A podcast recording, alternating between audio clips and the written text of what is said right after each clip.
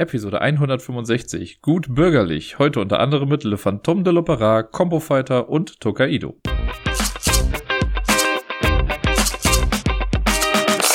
Seid mir gegrüßt, liebe Leute. Hier ist der Dirk mit der neuesten Folge vom Ablagestapel. Und letzte Woche ist ein bisschen was zusammengekommen an Spielen. Ich habe zwar alle nur digital gespielt, also entweder auf Boardgame Arena, da eine ganze Menge sogar, und äh, im Tabletop Simulator. Und es ist mal ganz schön, dass ich wieder eine Folge habe, in der ich über viele, viele Spiele sprechen kann. Und auch ein paar Spiele, also ein paar neue Sachen und ein paar ältere Sachen, über die ich aber schon länger nichts mehr gesagt habe. Finde ich alles in allem relativ nett. Ein kleiner Disclaimer vorweg nur ich habe äh, heute in der Tat dann auch endlich mal Handwerker äh, zu Hause, die sich diese, dieser ganzen Wasserschadenssache annehmen. Und deswegen kann es sein, dass hin und wieder im Hintergrund irgendwelche Geräusche auftauchen. Diesmal weiß ich es vorneweg. Es ist nicht so, dass mich irgendein Nachbar überrascht. Sollten heute Geräusche kommen, ist meine Wohnung ausschlaggebend der Grund für diese ganze Sache. Seid also gewarnt. Ich kann das ja nicht so ganz absehen, was da jetzt noch irgendwie so alles passiert. Wie dem auch sei, ich fange mal an mit dem ersten Spiel, das ich letzte Woche gespielt habe. Und das ist ein Spiel, das ich gegen den werten Herrn Tobi gespielt habe. Ich habe ja schon mal erwähnt, dass wir gerade auf Boardgame Arena relativ viel äh, Mr. Jack hin und her spielen. Und nachdem ich anfangs nicht so äh, gut war gegen ihn, klappt es gerade ganz gut, würde ich behaupten, aber zu später eventuell nochmal mehr. Äh, wir haben aber Mr. Jack in New York auch endlich gespielt. Das hatte ich ihm schon mal so ein bisschen erzählt und er meinte, er kannte das noch nicht. Und dann habe ich mir ein Modul äh, für den Tabletop Simulator runtergeladen. Das ist nicht ein perfektes Modul, da sind auch ein paar Sachen fehlerhaft drin. Äh, beziehungsweise ich glaube, die Laternen waren es, die haben auf der Rückseite dann keinen Park. Wenn jemand das Spiel nicht kennt, weiß er absolut nicht, wovon ich gerade spreche, aber das ist in dem Modul auf jeden Fall nicht richtig umgesetzt. Macht aber nichts, wir haben dann einen Workaround gefunden, das war dann auch total in Ordnung.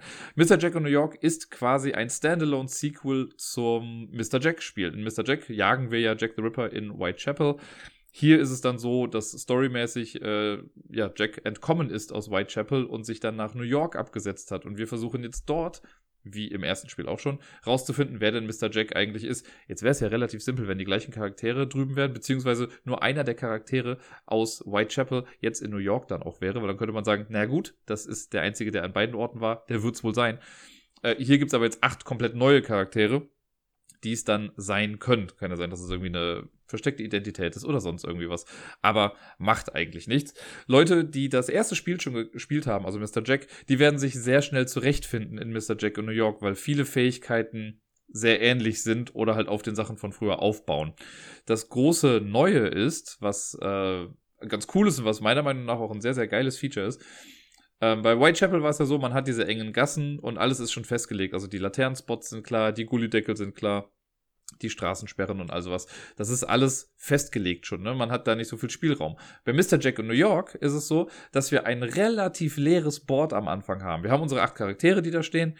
Wir haben, glaube ich, äh, eine Laterne irgendwo. Wir haben eine U-Bahn-Station. Das ist sowas wie die Gullideckel quasi. Äh, und wir haben so ein paar Baustellen, die da sind. Das sind quasi Gebäude, durch die man nicht durch kann. Aber sonst ist relativ viel frei. Das Ding an dem Spiel ist nämlich, dass wir als Spieler das Board in jedem Spiel quasi wieder neu gestalten. Das heißt, die Varianz ist enorm gesteigert im Vergleich zum ersten Spiel. Da muss man drauf stehen. Ich kann auch voll verstehen, wenn Leute sagen, nee, ich möchte dieses feste Board haben, das ist einigermaßen gebalanced und das ist schon gut durchdacht. Aber diese Freiheit, die man auf einmal in New York bekommt. Und ich finde, das ist ja auch so ein bisschen stellvertretend für dieses Gefühl, was man, glaube ich, wahrscheinlich dann hatte, wenn man von äh, England nach New York dann kommt, so dieses, oh, grenzenlose Freiheit und sonst irgendwas. Das wird hier thematisch ganz cool irgendwie umgesetzt. Und es macht auch Spaß. Das Ding ist, ich habe ja Mr. Jacket schon ein paar Mal äh, hier besprochen und erklärt und so, da werde ich nicht mehr großartig drauf eingehen. Ne? Ein Spieler ist der Inspektor nach wie vor, einer ist äh, Mr. Jack. Das ist eine dieser acht Figuren, die auf dem Board rumlaufen und Mr. Jack gewinnt, wenn er nach acht Runden entweder nicht gefangen wurde, wenn jemand Falsches gefangen wurde oder wenn Mr. Jack es geschafft hat zu entkommen. Um zu entkommen, muss er aber in der Runde davor nicht sichtbar gewesen sein. Und das ist das große Ding. Nach jeder Runde, also immer wenn sich vier Charaktere bewegt haben, muss Mr. Jack dem Inspektor sagen oder dem Detektiv sagen, äh, ich bin sichtbar oder nicht sichtbar. Und dann checkt man die Figuren, die auf dem Board gerade sind. Und sichtbar ist eine Figur, die entweder direkt neben einer Laterne steht oder direkt neben einer anderen Figur steht. Dann können die sich gegenseitig sehen. Alle anderen Figuren, die nicht neben einer Laterne stehen oder nicht neben einer anderen Figur stehen, die sind nicht sichtbar. Und anhand dieser Information kann man ja äh, ausschließen, wer es nicht sein kann. Und dann dreht man die Steine um auf die unschuldige Seite. Und so versucht man, das Feld immer weiter einzugrenzen, beziehungsweise der Detektiv versucht das immer weiter einzugrenzen. Mr. Jack möchte natürlich, dass das alles so äh, ja, verschleiert wie möglich bleibt und Mr. Jack immer in der großen Masse irgendwie untergehen zu lassen. Ja, ich glaube, war das alles soweit erstmal genau. Hier ist es jetzt halt wie folgt. Äh, wir haben am Anfang diese Charaktere, es gibt wieder so eine Startaufstellung. Und äh, ja, wie ich schon meinte, die meisten Charaktere haben eine Fähigkeit, die sich an den alten Sachen orientiert. So gibt es zum Beispiel einen Charakter, der sich mit den Laternen befasst. Das ist so ähnlich wie der Typ, der sich mit den Lampen halt im ersten Spiel befasst hat. Nur, dass es hier jetzt nicht so ist, dass die Lampen nach und nach ausgehen. Nein, in New York gehen nach und nach die Lampen an. Also wir starten ja nur mit einer Lampe oder einer Laterne. Deswegen sind auch anfangs mehr Charaktere im Licht als nicht im Licht damit das ein bisschen ausgeglichen wird. Und wenn ich diesen Charakter nehme, dann kann ich vor oder nach meinem Zug eine weitere Laterne irgendwo auf dem Spielplan platzieren. Einzige Ausnahme ist, ich darf sie nicht neben ein Feld setzen, das schon beleuchtet ist. Das äh, kann man, glaube ich, auch anfangs erstmal irgendwie falsch verstehen, weil man könnte ja meinen, ja gut, Laterne nicht neben Laterne. Aber das ist gar nicht gemeint. Also zwischen zwei Laternen müssen immer zwei Felder Abstand sein, ne? weil das Feld direkt neben der Laterne hat ja auch schon, also ist ja beleuchtet und daneben darf dann nicht noch eine Laterne. So gesehen darf ein Feld nicht doppelt beleuchtet werden. So kann man also Laternen dann platzieren. Das ist für den äh, Detektiv halt sehr wichtig. Ne? Für Mr. Jack ist es eigentlich ja ganz geil, wenn die Charaktere mehr im Dunkeln stehen. Deswegen ist das ein gutes Tool für Mr. Jack, äh, für den Inspektor. Für Mr. Jack allerdings, äh, in dem Spiel, das wir hatten, da war ich jetzt Mr. Jack, kann man aber halt natürlich auch nutzen, um einfach an total unsinnige Stellen irgendwie so eine Laterne zu packen. Laternen sind übrigens auch undurchlässige Felder, wie in dem Hauptspiel. Das heißt, da kann man nicht durchgehen. Also kann auch ein Hindernis sein.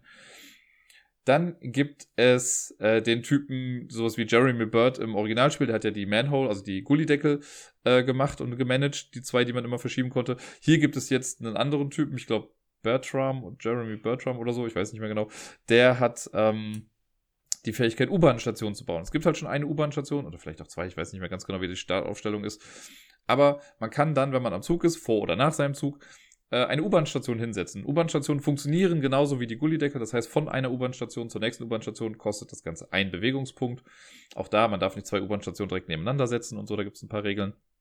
Aber damit kann man halt ein größeres U-Bahn-Netzwerk quasi packen. Was ganz cool ist auch, weil man halt sich eben selber die Spots raussuchen kann, wo man rauskommt, wo man reinkommt. Ganz nett. Dann haben wir, jetzt muss ich schon ein bisschen überlegen, weil äh, jetzt kommen wir schon fast an die Grenze. Es gibt so eine Art Polizisten, Sheriff, Clint Eastwood ist es äh, sozusagen.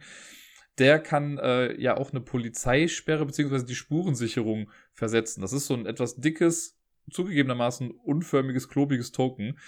Ähm, dass man irgendwo auf die Map platzieren kann. Und das deckt dann zwei Hexfelder ab, die direkt nebeneinander setzen. Und das, die sind dann halt nicht zugänglich. Da darf man nicht drüber gehen. Das kann man auch auf U-Bahn-Stationen setzen oder über Parks, da komme ich gleich noch zu. Man kann das vor den Ausgang setzen. Ähm, ja, und dann steht das da und dann ist das halt undurchlässig und man kommt nicht mehr durch. Soweit, so gut. Dann haben wir, was jetzt habe ich den, den, den. Es gibt zudem noch einen Kapitän, Edward Smith das Spiel Mr. Jack in New York ist der Hauptgrund, warum ich weiß, wie der Kapitän der Titanic heißt. Denn Edward Smith, den sie da genommen haben, ist halt der, der dann später, in Anführungszeichen, äh, auf die Titanic gewechselt ist und, naja, keine gute Zeit hatte, sagen wir mal so. Edward Smith hat die Fähigkeit, er kann zwei Kreuzfahrtschiffe äh, versetzen. Denn Mr. Jack in New York spielt auf einer Halbinsel, quasi die Halbinsel von Manhattan. Und es gibt so, wie es im, äh, im ersten Teil quasi vier Ausgänge gab, gibt es hier nur einen. Der ist ganz rechts, da kommt man von zwei Hexfeldern aus dran, aber das ist der einzige Ausgang so per se. Es gibt aber noch zwei Schiffe, die quasi um Manhattan rumwandern. Da gibt es, glaube ich, vier Anlegestellen für. Und wenn man Edward Smith nimmt, kann man vor oder nach seinem Zug eben ein Schiff versetzen auf einen freien Anlegeplatz. Und Mr. Jack gewinnt auch, wenn er es schafft, wenn er vorher nicht gesehen wurde, auf ein Schiff zu entkommen. Dann hat man das auch geschafft. Also sind die Schiffe quasi mobile Ausgänge, die man äh, sich halt so hinlegen kann, wie man es denn möchte oder wie man es eben auch nicht möchte. Dann haben wir einen lila Typen, der quasi auch wieder so eine abgefahrene Fähigkeit hat wie der lila Typ aus dem Hauptspiel oder aus dem ersten Spiel. Hier ist das aber ein bisschen anders. Tumblety heißt er da, glaube ich. Den kann man neben eine andere Figur stellen und dann darf er diese Figur, neben der er steht, mit einer anderen tauschen. Also er selber tauscht nicht den Platz, sondern er kann sich neben jemanden stellen und dann die, die Plätze tauschen. Das ist halt sehr hilfreich, wenn man irgendwie eine, einen Charakter eigentlich irgendwie ins Licht stellen möchte und einen anderen nicht, aber sie stehen gerade auf dem Board andersrum. Dann kann man halt neben einen gehen. Ne, der steht dann im Licht, aber man tauscht die dann schnell aus. Das kann halt auch die Strategie von Mr. Jack sehr schnell umwerfen. Ansonsten muss man sich an diese Fähigkeit erstmal ein bisschen gewöhnen. Dann haben wir eine Dame wieder. Sie ist natürlich wieder die grüne äh, Spielfigur, wie auch schon im ersten Teil. War ja Miss Stealthy die grüne. Jetzt ist es äh, Emma Parks. Ich weiß gar nicht, ob sie so heißt, aber naja. Die äh, hat nämlich die Fähigkeit, sie kann Sachen umwandeln. Beziehungsweise, ich ziehe eine Sache noch schnell vor. Es gibt Cloud Rider. Das ist eine, ähm, eine junge Dame, die quasi auf den Baustellen irgendwie arbeitet. Und wenn man sie nimmt, dann darf man eine Baustelle platzieren, also quasi ein Haus irgendwo platzieren, das dann auch ein Hindernis ist für alle. Äh, und sie selber hat die Fähigkeit, sie kann über Baustellen drüber gehen, als wäre es nichts. Also es kostet sie quasi nichts. Ähm, und beziehungsweise ist das ein Schritt. Also wenn ich jetzt angenommen, ich habe eine, eine Reihe von fünf Gebäuden, also von diesen Baustellendingern nebeneinander, äh, dann kann ich, wenn ich an dem einen Ende stehe, kann ich für einen Schritt komplett auf die andere Seite drüber wandern. Also alles, was Baustelle ist, ist für sie ein Feld, sozusagen. So, jetzt komme ich nochmal zu der anderen zu der Grünen, die kann sich äh, ein bis drei Felder weit bewegen, wie alle anderen auch eigentlich. Nur sie hat die große Fähigkeit, sie kann ein anderes Bauobjekt, was schon liegt, also Laterne, U-Bahn-Station oder Baustelle, kann sie auf die Rückseite drehen und dann wird daraus ein Park. Und Parks sind sehr mächtig in dem Spiel, würde ich mal behaupten. Denn äh, wenn man in einem Park drin steht, ist man nicht sichtbar. Egal, ob nebenan noch jemand steht oder nicht. Und man kann auch nicht mehr rausgucken, also es ist ein ziemlich dichter Park. Aber das ist halt ganz geil, weil ähm, wenn irgendwie so ein Pulk ist von Menschen, also drei Leute stehen, stehen nebeneinander äh, und einer halt davon in der Mitte. Wenn man den in der Mitte dann in den Park setzt, also der steht auf einer U-Bahn-Station und man macht daraus dann Park, dann sehen sich die drei auf einmal nicht mehr, dann sind die nicht mehr sichtbar, weil der Park unterbricht dann die Sichtlinie zwischen den allen. Und das ist sehr, sehr cool und äh, ja, da kann man auch ein bisschen Schabernack betreiben. Man muss allerdings, das sage ich direkt schon mal, man muss es gut im Blick behalten, weil äh, man übersieht das ganz gerne mal würde ich behaupten. Ne, das heißt, uns auch passiert, als wir das gespielt haben. Da äh, habe ich dann irgendwie einen Park gemacht und dann stand halt diese klobige Figur dann damit drauf. Das war aber auch eher modulbedingt im Tabletop Simulator. Und habe dann bei einer, bei einem Check, ob sichtbar ist oder nicht sichtbar ist, habe ich dann den Park komplett vergessen, weil ich den gar nicht mehr gesehen hatte. Aber ja, kann sehr stark sein. Ich glaube, jetzt haben wir nicht mehr viele Charaktere, wenn nicht sogar nur noch einen, glaube ich. Ich gehe noch kurz alles durch, aber ich glaube, der einzige, der jetzt noch fehlt, ist der schwarze Charakter, Monk Eastman. Das ist so ein Mafia-Boss. Der hat auch eine sehr abgefahrene Fähigkeit, weil er hat so eine Entweder-Oder-Sache. Entweder er bewegt sich selber ein bis drei Felder oder er bewegt einen anderen Charakter, der im gleichen Lichtverhältnis steht wie er selber gerade. Das heißt, wenn Monk Eastman gerade im Schatten steht, also nicht sichtbar ist, dann kann er jemand anders bewegen, der auch gerade nicht sichtbar ist. Oder wenn er im Licht steht, kann er jemanden bewegen, der im Licht steht. Das besonders Abgefahrene an der Geschichte ist halt, man kann damit, wenn ich mich jetzt nicht vertue, ich glaube, man kann damit sogar entkommen. Also man kann mit Mr. Jack kann man dann äh, ja abhauen, was das angeht. Man kann, glaube ich, keine U-Bahn-Station benutzen oder so. Und ich glaube auch nicht den Snitch befragen, dazu komme ich gleich nochmal. Äh, aber ich glaube, entkommen war möglich. Genau, der Snitch, noch das letzte. Es gibt nämlich theoretisch noch eine neunte Spielfigur, das ist der Spitzel. Der startet am Anfang auf Liberty Island, also da, wo die Freiheitsstatue steht. Und da kann man dann über so Bootswege quasi hin. Und der Snitch, wenn man den erreicht, egal mit welchem Charakter, dann zieht äh, die ziehende Person eine Alibi-Karte, also quasi das, was Sherlock vorher gemacht hat. Zieht man dann, guckt sich das dann an und gut ist. Und dann darf man den Spitzel auf ein freies Feld setzen, wo gerade einfach niemand steht. Und dann wird er erstmal auf die stumme Seite gedreht, da ist so ein X drüber. Und wenn dann eine Runde vorbei ist, also nachdem sich vier Charaktere bewegt haben, dann wird der Spitzel auch wieder auf die andere Seite gedreht, sodass man ihn wieder befragen kann. Das heißt, bei dem normalen Mr. Jack war es ja so, dass man nur alle zwei Runden äh, quasi fragen konnte oder sich eine Karte holen konnte, also je nachdem, ne, weil es an Sherlock gebunden war. Jetzt ist es nicht mehr an eine Person gebunden. Das heißt, ganz, ganz streng genommen, wahrscheinlich nicht in der ersten Runde, aber ab danach wäre es möglich, dass man jede Runde eine Karte bekommt und dadurch halt viel schneller, ja, entweder ausschließen kann, wer es nicht ist, oder halt noch äh, Informationen wegnimmt im Falle von Mr. Jack. Ich meine, das waren jetzt alle Charaktere, die es so gab, ne? also relativ viel Informationen in wenig Zeit jetzt gerade, aber die sind cool, die sind nah genug am Original dran, um sich schnell zurechtzufinden, sind aber auch nicht irgendwie so komplex, dass man sich überfordert fühlt, wenn man das andere Spiel noch nicht gefühlt hat. Ne? Es ist ein anderes Spielgefühl auf jeden Fall, weil man mit einem falschen Placement von was sich auch schon sehr viel, also sehr viel kaputt machen kann.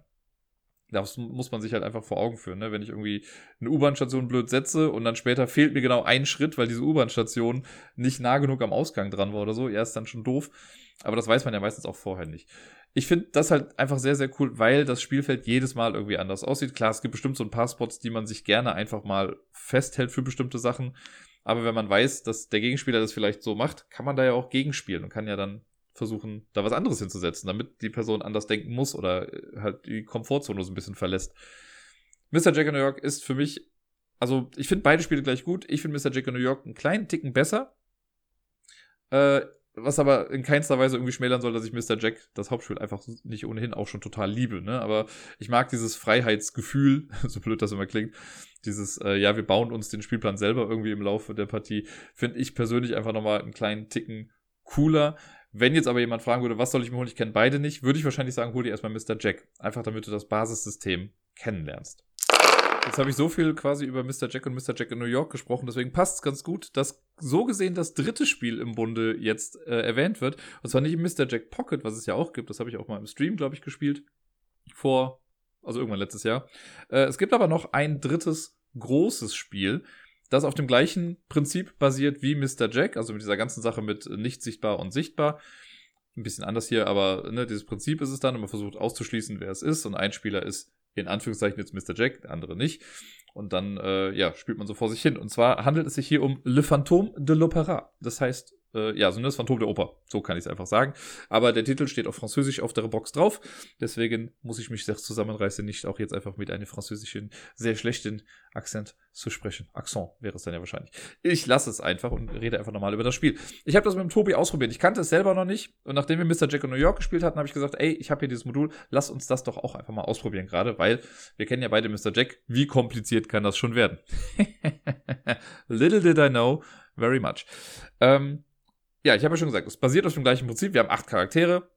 Ein Spieler spielt das Phantom, das sich quasi äh, manifestieren kann hin und wieder. Und hier ist die Story halt ein bisschen anders. Es ist jetzt nicht so, dass wir, dass ein Spieler das Phantom ist, das entkommen will oder so, sondern das Phantom will dafür sorgen, dass die Show abgesagt wird, nämlich hier das ganze Musical und so. Und da gibt's diese Opernsängerin, fragt mich nicht, wie sie heißt. Tobi kannte sie alle, der hat das Phantom der Oper auch schon mehrere Male gesehen, gelesen, gehört, was auch immer. Bei Fragen wendet euch an ihn. Ich bin hier nur für die harten Fakten mehr oder weniger. Äh, auf jeden Fall gibt es diese Sängerin und man möchte, dass die Show gecancelt wird. Und dieser Stargast, diese Sängerin, die da ist, die, also je mehr Kacke passiert in diesem Theater, desto schneller sagt die halt die Show dann quasi ab. Und das ist ein bisschen der Marker. Das ist unten so eine Zeitleiste. Da wird dieser, dieser Marker von der Frau quasi hingesetzt. Und am Ende der Runde geht der ein paar Schritte weiter nach rechts. Also er wird immer weiter nach rechts gehen. Es kommt immer darauf an, ob es mehr oder weniger ist. Ähm, und ja, bei uns war es, glaube ich, in drei Runden vorbei, weil ich sehr, sehr scheiße gespielt habe. Ich kann es nicht anders sagen. Ich habe so einen blöden Fehler gemacht. Äh, das, ja, hat das Spiel einfach mega schnell beendet. Aber gut, man lernt ja aus so Sachen, ne? Hier ist es ein bisschen anders. Wir haben keinen Straßenplan oder sowas. Wir haben halt eine, eine Seitenansicht von dem Theater mit den verschiedenen Räumen. Und es gibt insgesamt, glaube ich, zehn Räume, acht Stück, die so quasi am Rand sind und zwei in der Mitte. Am Anfang wird in jeden äußeren Raum ein Charakter reingelegt, random. Ähm, dann kommen noch so ein paar Zusatzsachen rein, die zu bestimmten Charakteren gehören. Und dann geht's los. Dann werden, wie bei Mr. Jack und Mr. Jack in New York, werden von den acht Charakterkarten, die man hat, die werden gemischt, vier werden offen ausgelegt. Und dann beginnt äh, der Detektiv sozusagen, nimmt sich eine Karte, dann nimmt sich das Phantom 2 und dann wieder die letzte Karte bei dem Detektiv und in der nächsten Runde wird das dann umgedreht. So ist quasi das Drafting-Verfahren, wie auch schon bei den anderen Teilen vorher. Und was hier besonders ist, ist zum einen die Zugmöglichkeit. Also äh, alle Charaktere haben eine besondere Fähigkeit. Ne, es gibt wieder jemanden, mit dem du eine Alibi-Karte ziehen kannst. Das ist auch dann direkt rot. Das heißt, auch da haben sie es ganz gut hinbekommen. Wenn du die anderen Spiele schon kennst, weißt du, ah, rot ist Alibi-Karte, ja, wie Sherlock quasi, ne? Oder es gibt dann den, ähm, es hat nur noch den Typen mit Schwarz, der kann andere irgendwie bewegen, so wie Gully oder Monk Eastman. Dann gibt es den weißen Typen, der so ähnlich wie der Butcher ist aus der Erweiterung vom ersten, also von Mr. Jack und so, der Leute dann wegziehen kann. Also haben sie, haben sie alles irgendwie cool gemacht. Ähm, also zumindest, wenn man ne, sich in dem System zurechtfindet, oder wenn man das kennt, findet man sich da zurecht. Das wollte ich sagen. So viel zu den harten Fakten. Naja. Ähm, hier ist es aber so, bei Mr. Jack ist es so, dass die Charaktere ja mal ein bis drei Felder weit gehen können oder ein bis vier Felder, wenn man stealthy ist oder halt eine Sonderfähigkeit dann haben zur Bewegung. Hier können die Felder, äh, die Felder, die Personen immer mindestens ein Feld gehen und sie müssen auch mindestens ein Feld gehen. Und da sind immer so Türen und Wege eingezeichnet auf der Map, die man dann halt benutzen kann. Ähm, aber die maximale Reichweite ist immer so weit, wie Leute in dem Startraum der Person waren. Deswegen ein Feld können wir immer gehen, weil in dem Raum, in dem ich starte, bin ich ja schon, das heißt eins, ne, also deswegen kann ich ein Feld gehen. Sollte ich aber in einem Raum sein, in dem gerade vier Leute sind, dann kann ich auch vier Felder weit gehen. Eigentlich recht simpel. Ähm, ja, das ist eigentlich so das. Und dann der große, große Faktor ist quasi dann das, was am Ende der Runde passiert. Und ich habe jetzt schon gerade wieder Angst, dass ich einfach falsch erzählen werde, weil ich schon bei dem Spiel nicht auf die Kette bekommen habe. Das Ding ist nämlich, eigentlich ist das sehr simpel, dieses Spiel. Wenn man aber Mr. Jack die ganze Zeit gespielt hat und sich da so auf dieses Ausschlussverfahren ähm, ja, versteift hat irgendwie, dann ist es schwierig, den Dreh zu bekommen für dieses, äh, für dieses Phantom der Oper-Ding. Denn hier ist es so, ich habe ja schon gesagt, der Marker unten geht ja immer ein paar Schritte weiter. Am Ende einer Runde wird geguckt, ob sich das Phantom manifestieren kann oder nicht. Und das Phantom kann sich manifestieren, wenn es alleine in einem Raum ist oder in dem Raum mit dem Blackout-Token. Es gibt quasi einen Charakter, der kann dafür sorgen, dass irgendein Raum keinen Strom hat. Und da ist es dann egal, wie viele Leute da drin sind, das Phantom könnte sich dann da manifestieren, ohne bekannt zu geben, wer es denn quasi ist. So, das sind die zwei Möglichkeiten am Ende einer Runde wird das Phantom quasi bekannt geben, ja, ich kann mich manifestieren oder ich kann mich nicht manifestieren und anhand dieser Aussage kann man halt wieder Charaktere rumdrehen. Das heißt, man möchte in manchen, äh, manchen Räumen möchte man zwei oder drei Charaktere haben, damit sich da das Phantom nicht manifestieren kann. Man möchte aber auch Räume haben, in denen es sich manifestieren kann. Ne? Und dann muss das Phantom natürlich auch gucken, ja, in welchem Raum steht mein Charakter jetzt gerade und kann ich mich manifestieren. Dann gibt man diese Information weiter und dann kann natürlich der äh, Inspektor kann die bestimmten Plättchen, die nicht dazugehören, dann umdrehen, ne, also quasi ausschließen. Und dann guckt man, wie viele Verdächtige gibt es noch? Also wie viele Verdächtige sind jetzt noch im Rennen? Und so viele Schritte geht diese Opernsängerin unten auf der Leiste dann Richtung Ausgang. Dann kommt noch hinzu, wenn sich das Phantom manifestieren konnte, geht sie noch einen Schritt weiter. Wir hatten das, glaube ich, so in der allerersten Runde, konnten, konnte ich genau eine Person ausschließen. Und das heißt, die ist ohnehin schon sieben Felder weit gegangen, weil von ne, acht Charakteren waren sieben immer noch verdächtig. Und das Phantom konnte sich manifestieren, das heißt, sie ist auch einen extra Schritt gegangen. Dann ist sie schon direkt acht Schritte weit gegangen. Und das zweimal in Folge, weil ich es halt nicht hinbekommen habe. Beim dritten Mal war sie dann schon draußen. Ja, das ist gar nicht so einfach, das irgendwie auf die Kette zu kriegen mit diesem, okay, muss jetzt zusammenstehen, weil ich habe irgendwie falsch gedacht. Ich hatte dann nämlich ich hatte ein paar Räume, in denen sie, ähm, in denen Leute alleine waren. Hatte einen Raum, da waren drei Leute drin. Dann ist da aber irgendwie das Blackout-Token drin gelandet. Deswegen waren alle wieder verdächtig und das war einfach Kacke. Deswegen muss man schon gucken. Man muss sich sehr lösen von Mr. Jack, wenn man das schon kennt. Wenn man nur dieses Spiel kriegt, das Phantom der Oper, alles gut. Ich glaube, dann, dann ist es einfacher. Aber wenn man vorbelastet ist, in Anführungszeichen, hat man noch so ein bisschen seine Probleme damit. That being said, ich fand's cool. Es hat mir Spaß gemacht, weil es den gleichen Nerv so ein bisschen trifft wie Mr. Jack. Halt auf eine andere Art und Weise. Es ist, glaube ich, tendenziell würde ich mal fast sagen, ein einfacheres Spiel als Mr. Jack. Einfach weil es nicht so viele Möglichkeiten gibt, wo man mit den Charakteren hin kann. Ne? Also es, gibt ja nur zehn Felder, auf denen man sich irgendwie verteilen kann. Es gibt dann so ein paar Räume, man kommt zum Beispiel von Raum A zu Raum B, aber nicht von Raum A zu C. Es sei denn, man hat die rosa Dame, die halt Geheimgänge nutzen kann und die kann dann vielleicht von A zu C gehen und so. Das sind alles so Sachen, die man mit benutzen kann. Ähm, die Effekte sind gut darauf angepasst. Es gibt quasi auch wieder eine blaue Dame, die analog zu Lestrade in, ähm, in dem normalen Mr. Jack ist, die kann quasi eine Polizeisperre auch wieder versetzen. Das ist hier dann so ein Schloss, das heißt, sie kann einen Raum zumachen, dann kommt man in den nicht mehr rein oder zumindest eine der Türen ist dann zu. Man, wenn man das einmal raus hat, was die Leute alle können. Und wenn man dieses System verinnerlicht hat, sehr, sehr cool. Ich mag den Grafikstil total, ne? Der ist ähnlich wie der von Mr. Jack, aber ich finde ein bisschen detaillierter. Das Theater ist sehr cool illustriert, der Spielplan. Bei den Charakteren ist meiner Meinung nach mehr im Hintergrund zu sehen. Bei Mr. Jack war ja nur so ein bisschen Nebel, glaube ich, immer zu sehen da. Äh, hier fand ich das ein bisschen schöner gemacht. Ich glaube, im Prinzip, wenn man jetzt, wenn man die Wahl hat zwischen Mr. Jack, Mr. Jack in New York und Phantom der Oper, zum einen kann man gucken, okay, was spricht mich thematisch mehr an? Ne? Wenn ich keinen Bock auf Jack the Ripper oder so habe, gut, dann nehme ich halt das Phantom der Oper. Wenn, es, wenn ich keinen Bock auf das Phantom der Oper habe, kann ich einen der Mr. Jack-Dinger nehmen. Und ansonsten würde ich jetzt mal behaupten, man macht mit keinem dieser drei Spiele etwas falsch, weil alle drei sind wunderbare Zwei-Personen-Spiele, laden dazu ein, mindestens noch eine Partie zu spielen, einfach um einmal in Reverse Rolls zu spielen. Also wenn ich als Phantom irgendwie verkackt habe, möchte ich danach vielleicht wenigstens das Phantom besiegen können. Wäre ja auch ganz nett. Äh, hier ist der Mechanismus ganz cool, finde ich, dass man so einen richtigen Progress hat.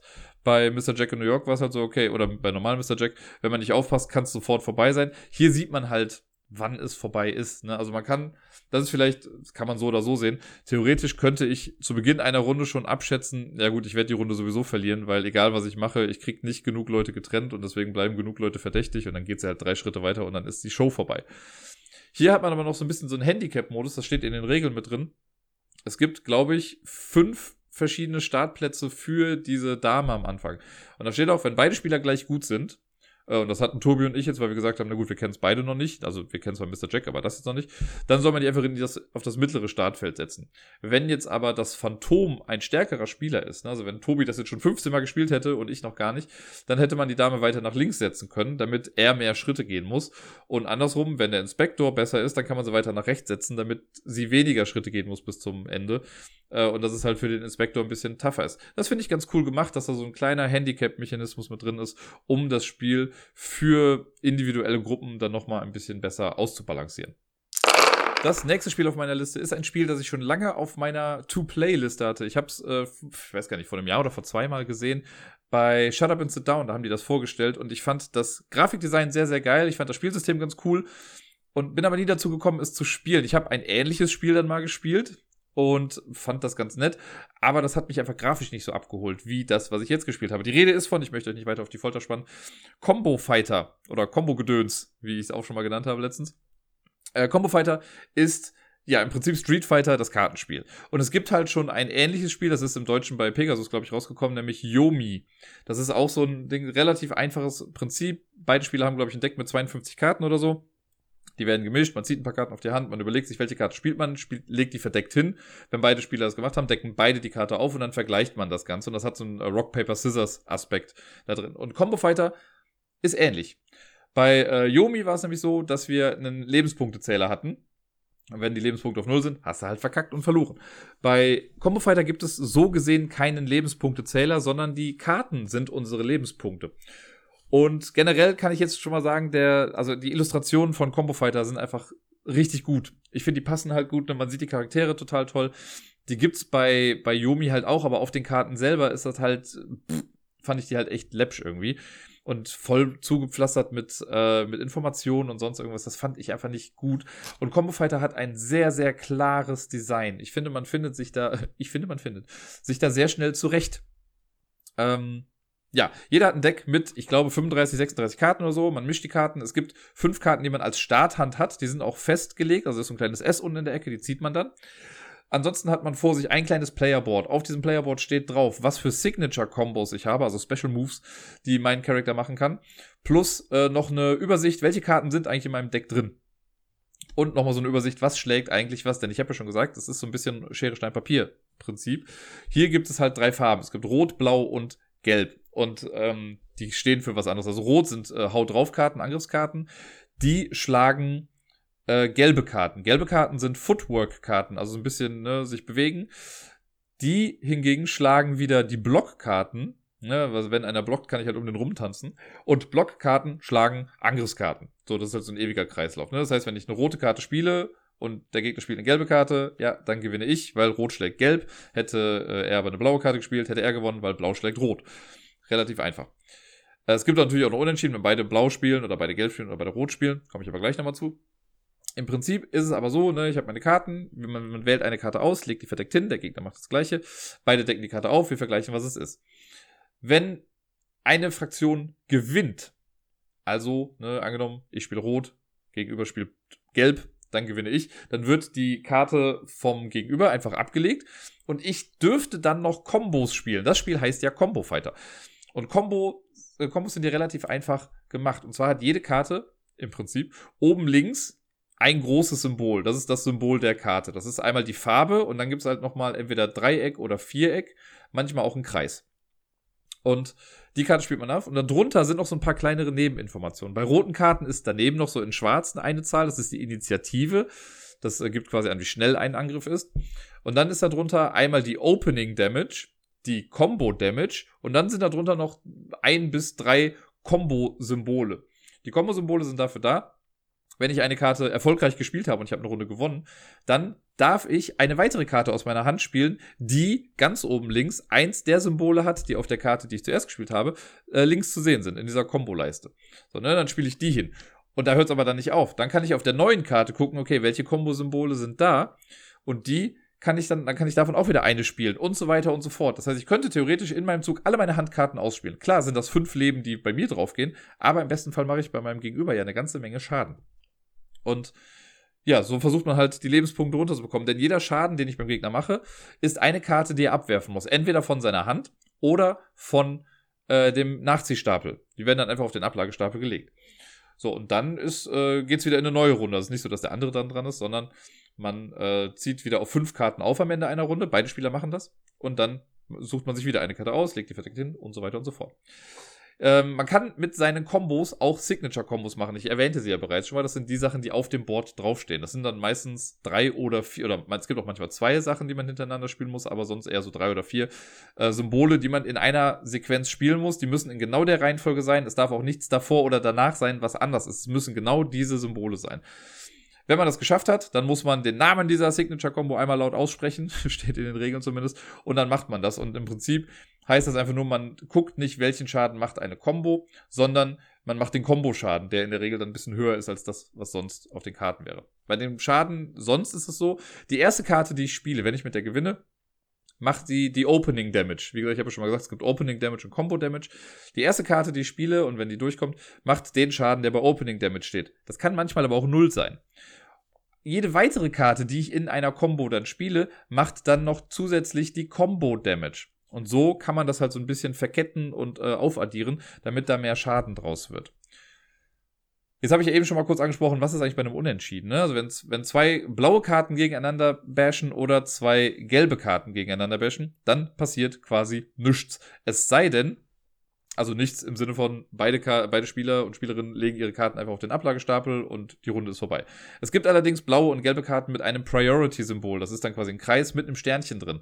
Sollte einer diese Karte gespielt haben, also nur angenommen, ich habe ein blaues Dreieck und mein Gegenüber hat einen Kreis mit Stern in Blau, dann gewinnt er die Runde. Dann darf er das spielen, weil das gewinnt. Wenn beide Priority haben, ist auch wieder egal, ne, dann ist unentschieden. Bei Gelb genau das gleiche. Bei Rot gibt es nochmal einen Unterschied. Bei Rot ist es so, wenn beide Rot spielen, dann gewinnt derjenige mit der höheren Initiative. Ne, ich habe eben schon mal davon gesprochen, das ist so eine kleine schwarze Zahl, die oben links dann zu sehen ist.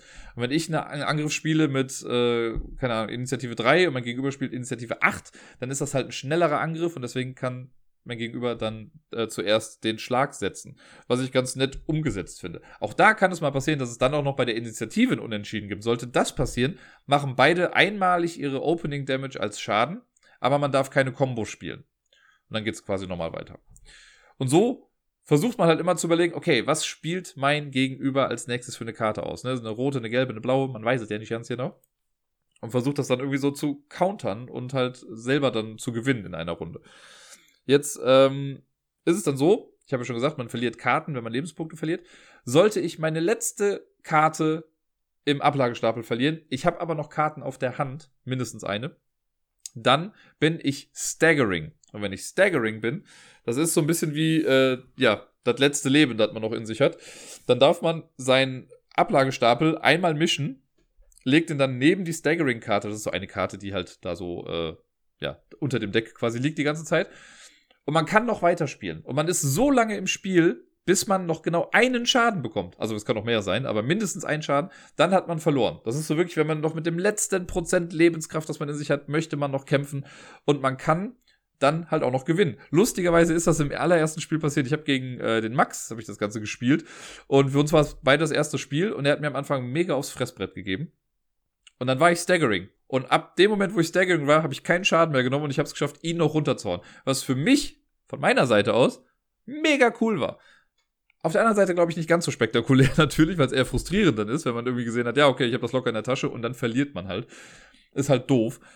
Äh, dafür habe ich dann als Rache quasi, habe ich dann gegen Tobi auch nochmal zwei Runden gespielt, einen Tag später. Und er hat, also da habe ich, da habe ich gar kein Land gesehen. Bei einer Runde war sowas von deutlich, da habe ich immer die falsche Karte gespielt gefühlt. Und bei dem anderen waren wir beide auf Staggering und da hat er dann quasi das Mind-Duell gewonnen. Denn im Prinzip ist es ja genau das. Es ist ja so ein bisschen, ich denke zu wissen, was du denkst, was ich denke, was du denkst. Deswegen denke ich was anderes, damit du nicht das denkst, was du denkst. Versteht ihr? Ne, weil man sieht ja auch noch, das ist auch noch das Tolle daran, das gefällt mir richtig gut. Auf den Playerboards sieht man, welche Verteilung in einem Deck ist. Das heißt, ich kann bei dir sehen, ah, du hast von deinen 40 Karten oder so, hast du 20 rote, aber nur drei blaue. Ja, dann wirst du sehr wahrscheinlich keine blaue Karte spielen in deinem Zug. Aber das kannst du ja auch nutzen, weil du weißt, dass ich weiß, dass du so wenig blaue Karten hast. Deswegen spielst du vielleicht gerade deswegen die blaue Karte, damit ich dann in die Falle reinlaufe und so. Es ist so, so cool, finde ich. Die, es ist ein einfaches Spielprinzip, keine Frage. Und es kann passieren. Es ist theoretisch möglich, dass man ein Spiel Combo Fighter spielt, eine Runde davon spielt und komplett auf den Sack bekommt, weil man immer die falsche Farbe gewählt hat. Weil man komplett immer das gewählt hat, was nicht zum Sieg führt. Schade. Dann ist es halt so. Aber eine Runde dauert auch nicht lange. Ne? Es ist jetzt im Tabletop Simulator, ich habe das auch mit den Leuten, mit denen ich da gespielt habe, schon gesagt. Das wäre so ein Modul, das würde ich absolut nicht in die Liste von letzter Woche mit reinnehmen, wo ich gesagt habe, hier, welche Spiele kann man gut im Tabletop Simulator spielen. Weil, klar geht das und es ist auch nicht überumständlich, aber ich glaube, das Spiel physisch in der Hand zu haben und einfach runterzuspielen, da bist du in fünf Minuten durch. Das geht, eine Runde geht so flott und dann kannst du halt direkt nochmal spielen. Es gibt eine Basisbox, soweit ich weiß, mit vier Charakteren drin und dann gibt es noch so kleinere Zusatzpakete, die man sich holen kann, wo immer nochmal zwei Charaktere drin sind. Ich habe jetzt drei insgesamt gespielt. Alle drei waren bei mir lustigerweise einigermaßen ähnlich. Ne? Ich hatte immer welche, wo man Achso, das habe ich noch gar nicht erzählt. Die Charaktere haben alle noch so ein Power-Token. Das ist so ein kleines Pappmerkerchen. Das startet auf der A-Seite und bei vielen muss man erstmal irgendwas machen, um das zu aktivieren. Bei, äh, ich hatte jetzt eine, dann musst du irgendwie eine bestimmte Combo spielen und dann darfst du es rumdrehen und dann hast du das aktiviert. Oder äh, du musst drei blaue Karten abwerfen, dann kannst du das aktivieren. Und dann hast du halt eine super Fähigkeit, die du dann irgendwie nutzen kannst. Die allererste, mit der ich gespielt habe, Snowstorm, absoluter Lieblingscharakter vom Design her. Ich liebe sie. Die hat zum Beispiel aber was Besonderes da schon wieder. Die hat nämlich zwei verschiedene Modi, in denen sie stehen kann. Deswegen heißt ihre Signature-Kombi oder Combo dafür auch Switch Stance, also halt den, den Stand wechseln. Und wenn sie halt den einen Stand hat, dann ist, die, äh, ist sie schneller im Angriff. Wenn sie aber das andere macht, dann sind ihre Kicks viel stärker. Ne, und da musst du halt immer gucken, okay, was möchte ich eigentlich machen? Möchte ich meinen Kicks jetzt einfach mega Power machen oder möchte ich einfach generell schn äh, schneller sein in meinen Angriffen? Und dann gibt es aber auch welche, die sagen, äh, ja, wenn du das und das aktiviert hast, dann macht halt diese eine Karte mehr Schaden, aber du bist langsamer und was weiß ich nicht. Super viele Möglichkeiten. Sehr, sehr viele verschiedene Kämpfer. Es gibt zum Glück im Tabletop Simulator halt dieses eine Modul, wo alle bisherigen Kämpfer mit drin sind. Ich schätze, also ich habe zumindest nichts Neues mehr gehört, deswegen gehe ich mal davon aus, dass da auch nichts Neues mehr nachrückt. Aber wow. Was für ein cooles Spiel. Ich hoffe sehr, dass ich das irgendwann mal in die Finger bekomme. Ich bin ehrlich gesagt auch nochmal drauf gekommen, weil ich weiß, dass das Brave New World zwei dieser Sets gerade hier hat. Ich. Mh hm, ich möchte es eigentlich ganz gerne haben, aber naja, ich muss mich noch ein bisschen beherrschen. Bis dahin kann ich es halt noch online spielen. Aber wenn man auf so eine Art Spiel steht, mit wenig Setup-Time, ne, weil such dir einen Kämpfer aus, bau die Sachen vor dir aus, das Deck kurz mischen, die Handkarten, die Startkarten hast du ja eh schon irgendwie, ne, die, das sind ja diese fünf, die du auf die Hand nehmen musst. Und dann einfach mal loslegen. Easy peasy. Und dann kannst du einfach sagen, okay, wir spielen nochmal mit den gleichen Charakteren oder jeder nimmt nochmal einen anderen Charakter, man kann dann Turniermodus draus machen. Wow ich find's cool, wie gesagt, der Grafikstil ist halt Comic-Klassik, aber mir gefällt der mega gut. Ich finde, diese einzelnen Sachen haben sie sehr gut eingefangen. Man sieht natürlich auch Anleihen an anderen bekannten Stellen. Es gibt zwar auch so eine Art Raiden-Charakter und sowas wie aus Mortal Kombat. Aber das haben sie meiner Meinung nach richtig, richtig cool umgesetzt. Und wenn man da die Wahl hat zwischen Combo Fighter oder Yomi, dann ist das keine Wahl, weil Yomi hat diesen Kampf sowas von verloren. Combo Fighter ist da meiner Meinung nach wie oft habe ich jetzt gesagt, meiner Meinung nach, Combo Fighter ist das bessere Spiel. Beim nächsten Spiel war ich mir erst gar nicht sicher, ob ich das hier reinsetzen soll, weil ich habe ehrlich gesagt auch nur halb mitgespielt. Und zwar geht es um Aeons End. Das äh, haben letzte Woche nämlich Tobi, Helmut und Fudel, drei Menschen, mit denen ich unfassbar gerne online spiele, wahrscheinlich auch am Tisch spielen würde, wenn es irgendwann mal dazu kommen sollte, aber ne, bleibt ja bisher gerade nur äh, online die Möglichkeit. Und da äh, war so ein bisschen die Rede von, ja, lass mal irgendwie äh, spielen und dann konnte ich erst nicht. Aus welchem Grund auch immer, ich weiß schon gar nicht mehr. Aber auf jeden Fall konnte ich erstmal nicht. Und dann ähm, habe ich irgendwann noch gesagt, so, ja, nee, dann spielt doch einfach schon und dann ist gut. Dann haben die aber lustigerweise mit einem Dummy-Dirk-Spieler schon mal begonnen. Also die haben zu dritt trotzdem zu viert gespielt und haben im besten Interesse der Gruppe mir alle Scheiße gegeben, quasi, damit sie es besser haben. Und als ich dann dazu kam, hatte ich auf einmal einen Charakter, den ich dann spielen konnte. Ich hatte natürlich null emotionale Bindung dazu. Ich weiß nach wie vor nicht, nee, Xaxos, Xoxas, Xerxes, keine Ahnung, wie er hieß. Äh, den habe ich auf jeden Fall gespielt und wir haben gegen das Fortress gespielt. Wobei ich kann gar nicht sagen, dass ich gespielt habe, weil ich habe genau drei Züge in dem Spiel gemacht und dann hatten wir schon verloren. Also es lief super gut, könnte man meinen. äh, gegen das Fortress haben wir schon mal gespielt. Äh, das war eins unserer ersten beiden Spiele, glaube ich, gegen, also da in, in Aeons End. Und das Fortress ist einfach mega, weil das super viel Lebensenergie hat und man muss immer so Rubble-Token wegnehmen, damit man dann irgendwie Schaden machen kann. Und es war alles nicht so einfach. Und ja, dann, deswegen war ich, glaube ich, eine halbe bis dreiviertel Stunde im Spiel und dann war auch schon alles wieder vorbei. Trotzdem macht es ja irgendwie Spaß. Also, ich habe für mich so entschieden, ich glaube, eher ans Ende ist ein Spiel, was ich dann vielleicht doch nicht so brauche. Mir reicht es, dass ich das online spielen kann. Ich werde irgendwann werde ich es mal physisch, haptisch spielen und dann will ich es doch haben. Aber jetzt gerade ist so ein kleiner Cooldown da, was ich ganz gut finde. Ne? Ich mache jetzt nicht hier Cult of the New und will alles direkt neu haben, auch wenn es nicht so neu ist, aber für mich neu. Aber trotzdem ist es ein geiles Spiel. Es ist sehr cool. Ich, mir gefällt dieser kooperative Aspekt sehr. So, das merke ich irgendwie von Partie zu Partie immer mehr, dass man wirklich aufeinander angewiesen ist, ne, weil ich jetzt auch wieder sowas hatte. Äh, ich spiele die Karte, dadurch kann jemand anders seinen Breach fokussen und dadurch kann der ein Spell machen, der mir dann wieder Charges gibt und hast du nicht gesehen. Also diese Kooperation zwischen den einzelnen Breach Mages ist sehr, sehr geil. Und dafür kriegt das Spiel nochmal dicke Kudos von mir. Das nächste Spiel habe ich auf Boardgame Arena gespielt, wie glaube ich jetzt quasi alle Spiele, die jetzt kommen werden. Und das ist ein Spiel, das ich selber auch hier habe, ein Spiel, das ich sehr, sehr schätze, sehr, sehr mag, denn es ist eines der entspanntesten Spiele, das ich so habe und das ich so kenne. Es gibt ja so ein paar Spiele, dass man irgendwie unter Strom die ganze Zeit, ne, und generell so ein bisschen angespannt. Klar, im spielerischen Hinblick immer noch eine entspannte Sache. Aber wo man, am Englischen sagt man so schön, äh, you're sitting on the edge of your seat. Also, dass man so am, am Rande des Stuhls irgendwie sitzt und sich denkt so, ah, okay, wird das noch was, wird das noch was? Und Tokaido, oder Tokaido, ich weiß ehrlich gesagt nie genau, wie man es aussprechen soll, ähm, ist ein Spiel, wo man einfach mega entspannt ist. Das Setting ist schon einfach sehr entspannt. Es ist, generell sieht es alles sehr abstrakt aus und so, ne, ist jetzt sehr runtergebrochen alles, aber es geht in dem Spiel darum, dass man von Punkt A zu Punkt B kommt und dabei einfach eine schöne Zeit hat. Und wer am Ende quasi die schönste Reise hatte, der gewinnt. so kann man das, glaube ich, runterbrechen. Wenn man genau guckt, ist Tokaido ein Set Collection Game. Ne, man versucht in es gibt verschiedene Sachen, die man sammeln kann. Man muss sich dann auf irgendwas spezialisieren im besten Fall und von den anderen Sachen aber auch ein paar Sachen mitmachen und dann guckt man, wer am Ende die am meisten Gesamtsachen hat. Äh, Tokaido, Tokaido, ich sag glaube ich jetzt Tokaido, weil das habe ich am Anfang auch so gesagt. Tokaido hat äh, einen Mechanismus mit drin, den ich sehr, sehr mag. Und ich glaube, dass, da müsste ich nochmal gucken, ob ich da zehn Spiele mal zusammenbekomme, damit ich so eine Top-10-Liste damit machen kann. Und zwar hat es diesen tollen Mechanismus von, immer die Person, die am weitesten hinten steht, ist gerade am Zug. Ne, das heißt, es gibt nie die Frage, wer ist jetzt eigentlich gerade dran, sondern man muss nur gucken, wer steht am weitesten hinten auf der, auf der Reise und die Person darf dann was machen.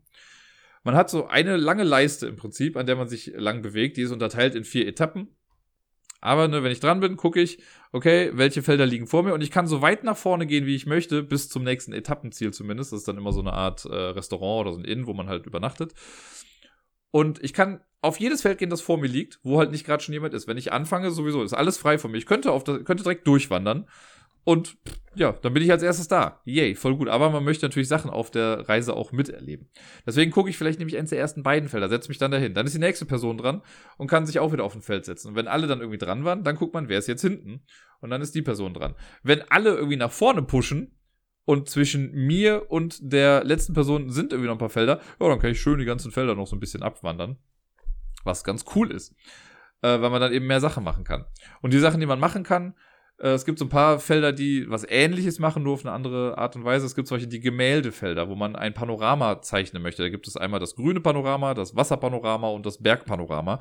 Das grüne, also das Wiesenpanorama, das besteht aus drei Teilen. Das heißt, wenn ich dreimal auf meiner Reise so ein Ding gemalt habe, dann ist das fertig. Das Bergpanorama besteht aus vier Teilen und das Wasserpanorama aus fünf. Das ist halt ein bisschen schwieriger dann zu vervollständigen.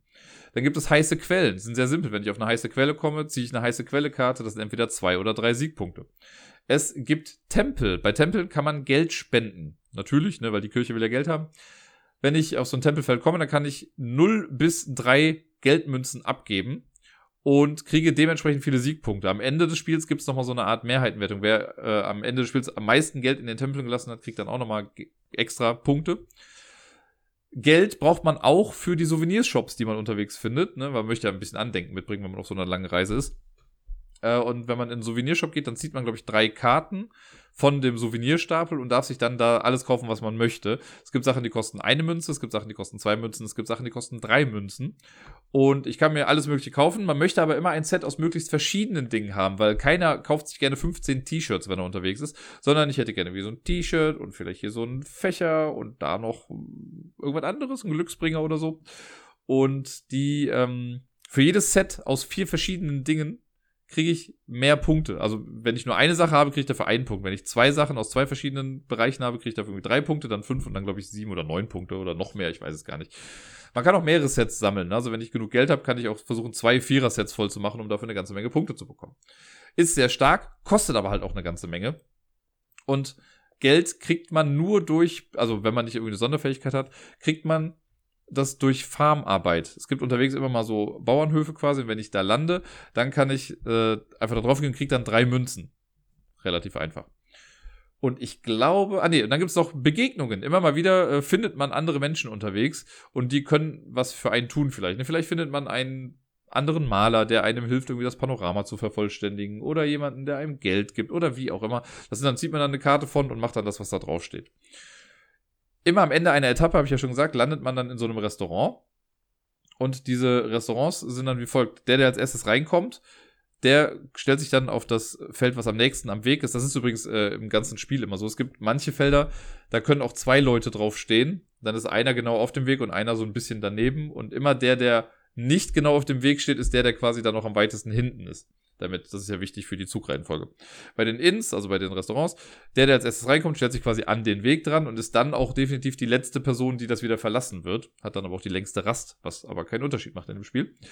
Und äh, als erstes in ein Restaurant zu kommen, hat folgenden Vorteil. Man zieht, also die erste Person, die da ankommt, zieht so viele Essenskarten, wie Spieler und Spielerinnen gerade am Spiel teilnehmen. Und äh, plus eins, meine ich. Und darf sich dann zuerst eine davon aussuchen. Bei den Essenskarten ist es auch so, es gibt Essen, das kostet eine Münze, zwei Münzen oder drei Münzen. Egal welches äh, Geld man bezahlt oder wie viel Geld man bezahlt, man kriegt immer drei Siegpunkte dann dafür für das Essen. Es gibt nur die goldene Regel, man darf auf seiner gesamten Reise im ganzen Spiel nie zweimal das gleiche essen. Und wer am Ende des Spiels das meiste Geld für Essen ausgegeben hat, der kriegt quasi so einen Feinschmecker-Bonus, kriegt dann nochmal drei Siegpunkte oder so. Das heißt, ich kann auch die ganze Zeit mich durchcheapen und einfach nichts, also entweder gar nichts essen oder nur das für eine Münze, damit ich halt so dann diese drei Siegpunkte bekomme. Dann werde ich aber halt nicht diesen Feinschmecker-Bonus dann bekommen am Ende wenn alle eine Etappe durchgemacht haben, dann geht es erst weiter mit der nächsten Etappe und das Ganze halt viermal. Am Ende des Spiels gibt es noch so ein paar Bonuspunkte. Ne, wie gesagt, für den, der, glaube ich, die meisten Souvenirs geguckt hat oder das meiste Geld für Souvenirs ausgegeben hat, wer das meiste Geld für Essen ausgegeben hat, wer die meisten äh, heißen Quellen aufgesucht hat, wer die meisten Leute unterwegs getroffen hat. Äh, dafür gibt es noch so ein paar Bonuspunkte und dann rechnet man das zusammen und wer dann die meisten Punkte hat, der hat gewonnen. Zu Beginn des Spiels kriegt übrigens jeder Spieler noch zwei Charaktere vorgelegt, aus denen er sich dann eine Person aussuchen muss, mit der er dann spielen möchte. Ne? Und das sind halt, diese Person legt dann fest, was äh, das Startgeld ist, mit wie viel Geld man quasi auf die Reise startet und was halt unterwegs so passieren kann. Wir spielen gerade aktuell zum Beispiel eine Partie, da habe ich jetzt die Fähigkeit, immer wenn ich im Markt, also wenn ich im Souvenirshop bin, dann kriege ich eine Münze. Also wenn ich was kaufe, kriege ich eine Münze. Das ist eine Sache. Für eins könnte ich quasi umsonst kaufen. Und in der Runde davor war das so, dass jedes Mal, wenn ich eine Begegnung habe unterwegs, ähm, habe ich, glaube ich, einen Siegpunkt noch extra bekommen. Irgendwie so war das. Das ist immer ganz nett, weil man anhand seines Charakters dann schon so ein bisschen festlegen kann, wo möchte ich eigentlich hin? Also was möchte ich auf der Reise eigentlich machen? Ne? Wenn ich jetzt auch jemanden habe, der gut im Malen ist, dann möchte ich das natürlich irgendwie bevorzugt machen und so weiter und so fort. Und am Ende guckt man halt, wer hat gewonnen. Aber ich finde, dass, also dieses ganze Theme von, ja, wir laufen da rum und machen uns eine schöne Reise und wollen Bilder malen oder baden gehen oder so, das ist so schön niederschwellig und so schön einfach und simpel gehalten. Natürlich ist es im Endeffekt immer noch ein knallhartes Spiel, wo es darum geht, anderen Leuten vielleicht auch, also man kann auch richtiges Hate-Drafting machen, weil man, ne, wenn ich weiß, Tobi, ich nehme ihn mal als total aus der Luft gegriffenes Beispiel, aber wenn ich weiß, dass Tobi äh, noch sein fünftes Wasserbild-Ding braucht, um das fertig zu machen, selbst wenn ich noch kein Wasser gemalt habe, könnte ich ja so ein Arsch sein und einfach auf das letzte Wasserfeld gehen, einfach nur damit er es nicht bekommt. Sowas kann man in dem Spiel halt auch machen. Also ein bisschen muss man da hin und wieder drauf achten. Aber das ist immer so ein großer Balanceakt zwischen, ich gucke, was ich gerade brauche, um nach vorne zu kommen und ich gucke, dass die anderen nicht zu viel anderen geilen Scheiß bekommen. Also man muss so auf zwei Hochzeiten tanzen da und so gut die Balance dann finden da drin. Es ist halt, wie gesagt, vom Grafikstil sehr, sehr simpel gehalten. Das muss man irgendwie mögen. Aber ansonsten ist das ein ja, einfach ein echt cooles Spiel. Es gab irgendwann später nochmal eine Erweiterung, die Crossroads-Erweiterung hieß das, glaube ich, wo man dann bei jedem Feld noch eine Zusatzoption hat. Also man kann dann immer wählen, was man macht. Ich glaube, da war dann so bei dem Farmhaus, kannst du entweder drei Münzen bekommen oder du machst Glücksspiel oder so. Äh, bei den Bildern war da nochmal ein bisschen was anderes. Irgendwann gab es noch eine Erweiterung dazu, aber die habe ich schon alle gar nicht mehr mitgenommen. Ich habe eine Zeit lang mal mit dieser Crossroads-Erweiterung gespielt. Das ist auch okay, aber das Basisspiel an sich reicht eigentlich vollkommen. Es ist ein Spiel in der normalen Variante. Ich habe das ja hier auch als, als physische Kopie. Ähm, das könnte auch ein kleineres Spiel sein, aber es stört mich jetzt eigentlich nicht weiter. Es ist ein sehr, sehr, ein Zen-like Set Collection Game. Jetzt habe ich eben sträflicherweise ein Spiel in meinen Notizen voll übersprungen und dann auch noch das beste Spiel von allen Spielen hier. Kann ich einfach mal schon so vorwegnehmen. Ähm, deswegen, das ist noch ein Spiel, was ich im Tabletop Simulator gespielt habe. Danach kommen dann die restlichen Boardgame Arena Spiele. Und zwar haben wir Cryptid gespielt. Zwei oder drei Partien waren es, glaube ich. Ähm, auch online, ja, wie gesagt, im Tabletop Simulator mit Tobi, Max und für eine Runde auch Helmut, der allerdings aufgrund von Konnektivitätsproblemen dann irgendwann gegangen ist nach einer Partie. Ich meine, das war eine Partie. Und ja, Cryptid, ich habe schon so viel über Cryptid erzählt. Das ist ein sau gutes Spiel, ein logikbasiertes Spiel. Ich habe ja letzte Woche schon noch gesagt, dass es für mich äh, das Spiel auf Platz eins ist für die Sachen, die man im Tabletop Simulator spielen kann, einfach weil das Modul so gut gemacht ist. Es ist im physischen aber auch gut, ne? wenn man es auf dem Tisch spielt, macht's Spaß. Ähm, für die, die es gar nicht kennen, ne, logikbasiertes Spiel. Man sucht einen, den, den Wohnort eines Monsters, man hat eine Map vor sich ausliegen, besteht aus verschiedenen Kartenteilen. Und jeder Spieler und jede Spielerin hat einen Hinweis darauf. Also ich kann wissen, ja, das Monster ist im Wald oder in der Wüste. Du weißt, es ist in der Wüste oder im Wasser. Deswegen daraus ergibt sich dann schon mal theoretisch äh, die Wüste, wenn ich jetzt mir richtig zugehört habe. Und ähm, ein anderer Spieler sagt dann vielleicht, okay, es ist drei Felder weit weg von einer grünen Struktur und vielleicht gibt es dann nur noch genau ein Feld, das darauf zutrifft. Und da ist es dann. Aber man weiß halt nicht, was die anderen für Hinweise haben. Deswegen muss man das so nach und nach eruieren. Man hat so einen Pöppel, den setzt man dann hin, dann fragt man, kann das hier sein? Die Person sagt dann ja oder nein. Und wenn die Person ja sagt, legt sie eine Scheibe hin. Wenn sie nein sagt, legt sie einen Würfel hin. Und immer wenn eine Person nein sagt, wenn man jemanden fragt, dann muss man selber auch einen Würfel irgendwo hinsetzen, äh, um zu zeigen, wo es nicht sein kann. Und wenn man denkt, man weiß, wo das Viech ist, dann setzt man den Pöppel hin, sagt, ich möchte lösen. Und dann legt man selber eine Scheibe hin und dann wird Reihe um im Uhrzeigersinn quasi auch gefragt, kann es bei dir sein, kann es bei dir sein, kann es bei dir sein. Wenn dann so viele Scheiben da liegen, wie Mitspieler mitspielen, dann hat man gewonnen. Wenn aber unterwegs eine Person sagt, nee, da ist es nicht, dann werden die danach gar nicht mehr gefragt, weil es ist eh egal, weil da kann es ja nicht sein. Es gibt unfassbar viele Kombinationen dafür. Also alleine im Spiel selbst sind, ist ja ein Deck mit äh, Setup-Karten. Es gibt eine Web-App, ähm, die ein Setup quasi vorgibt. Und äh, ja, im Tabletop Simulator sowieso, da drückt man einfach nur, wenn alle am Platz sitzen, auf Start Game und dann geht's los. Man kann auch die Advanced-Variante spielen, wo dann Hinweise negiert sind, also sowas wie es ist nicht in der Wüste oder im Wasser. Das ist dann immer noch ein bisschen komplexer, da seinen Kopf rumzuwirbeln. Aber Cryptid ist einfach nach wie vor, nach, nach den Jahren, die ich jetzt schon kenne, immer noch eins meiner absoluten Top-Spiele. In Boardgame Arena haben wir ein Spiel gespielt, das ich auch selber hier habe, ein Spiel, das ich ganz gerne mag, bei dem ich aber sagen muss, dass ich die Boardgame Arena Umsetzung, also die Umsetzung an sich funktioniert, die ist okay. Aber das Spielgefühl fehlt mir absolut. Und äh, es geht um Draftosaurus. Das ist relativ neu auf Boardgame Arena. Und das ist ja ein Spiel, wo jeder Spieler ein oder jede Spielerin, ein, äh, ein Playerboard vor sich liegen hat mit so einem kleinen ja, Dinosaurierpark und man zieht dann sechs Dinosaurier aus einem Bügel, sucht sich dann einen aus. Nach einem Würfelwurf muss man dann entscheiden, wo dann einer hinkommt und man gibt alle Dinosaurier dann quasi weiter äh, und kriegt dann auf der anderen Seite wieder fünf, ne, und da muss man auch wieder ein aussuchen. Typisches Drafting halt. Und ich finde, am Tisch funktioniert das halt total gut, dass man sich die Dinos halt so weitergibt oder Karten oder sonst irgendwas. Bei dem Online-Ding habe ich so ein bisschen das Problem, dass es mir total egal ist, was die anderen machen. Also irgendwie, ich sehe oben, welche Dinos habe ich, ich sehe, was gewürfelt wurde, ich platze das da rein, ich drücke auf Weiter und gut ist. Und dann, wenn ich irgendwann wieder nachgucke, also wenn man das halt, ne, wir machen das ja zugbasiert, also rundenbasiert, wenn ich dann irgendwann wieder drauf gucke, habe ich halt neue Dinosaurier da oben, denke mir, ja gut, dann gucke ich, was jetzt irgendwie reinkommt. Mir fehlt da so ein bisschen das Zusammenhängende. Ich glaube, wenn man das an einem, also am Stück spielt, alles gut, alles easy, alles super. Aber, ähm, nee, das, das funktioniert für mich nicht so gut. Wir machen jetzt gerade schon die zweite Runde und ich spiele das soweit auch irgendwie mit. Aber wenn ich da die Wahl hätte zwischen äh, Spiels online oder Spiels am Tisch, ich, auf jeden Fall am Tisch. Das, da geht eine ganze Menge bei Flöten. Ansonsten ist Draftosaurus ja echt ein ganz nettes Drafting-Spiel. Sehr low-level, ne, mit den Dinosauriern, super nette Meeples auf jeden Fall gemacht. Und äh, es ist dann immer so, dass ein Spieler würfelt den Würfel, der Spieler darf aber quasi den Würfel ignorieren und die anderen Spieler müssen sich aber an den Würfel dann halten. Und der Würfel sagt sowas wie, mach's links aufs Board oder rechts aufs Board oder oben links oder unten rechts oder da, wo noch nichts drin ist oder da, wo schon was drin ist. Äh, gibt so ein paar Beschränkungen. Und das ist immer das Lustige, wenn man die Person ist, die würfelt, dann darf man ja quasi überall hin. aber man erwischt sich, also zumindest ich, denke dann oft so, ja, fuck, aber wenn ich mich an die Regel halte, ist eigentlich sogar noch besser. Das heißt, man hat irgendwie nichts gewonnen, weil eigentlich ist es ja was Cooles, wenn man, wenn alle sich an eine bestimmte Regel halten müssen und dadurch vielleicht Minuspunkte bekommen und man selber sich denkt, ah, ich kann alles machen. Ich, ja, aber die Regel hilft mir gerade irgendwie besser. Dann ne, gewinnt man dadurch irgendwie nichts.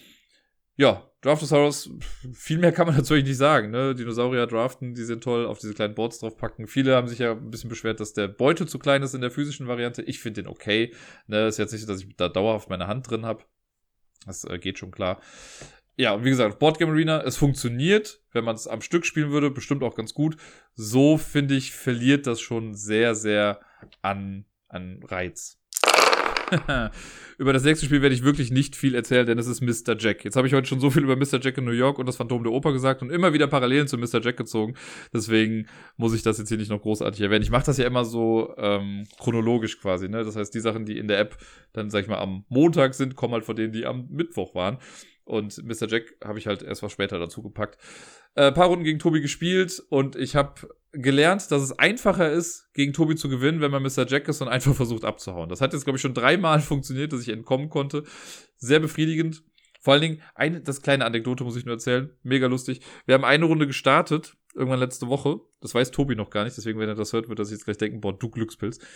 Und zwar haben wir angefangen.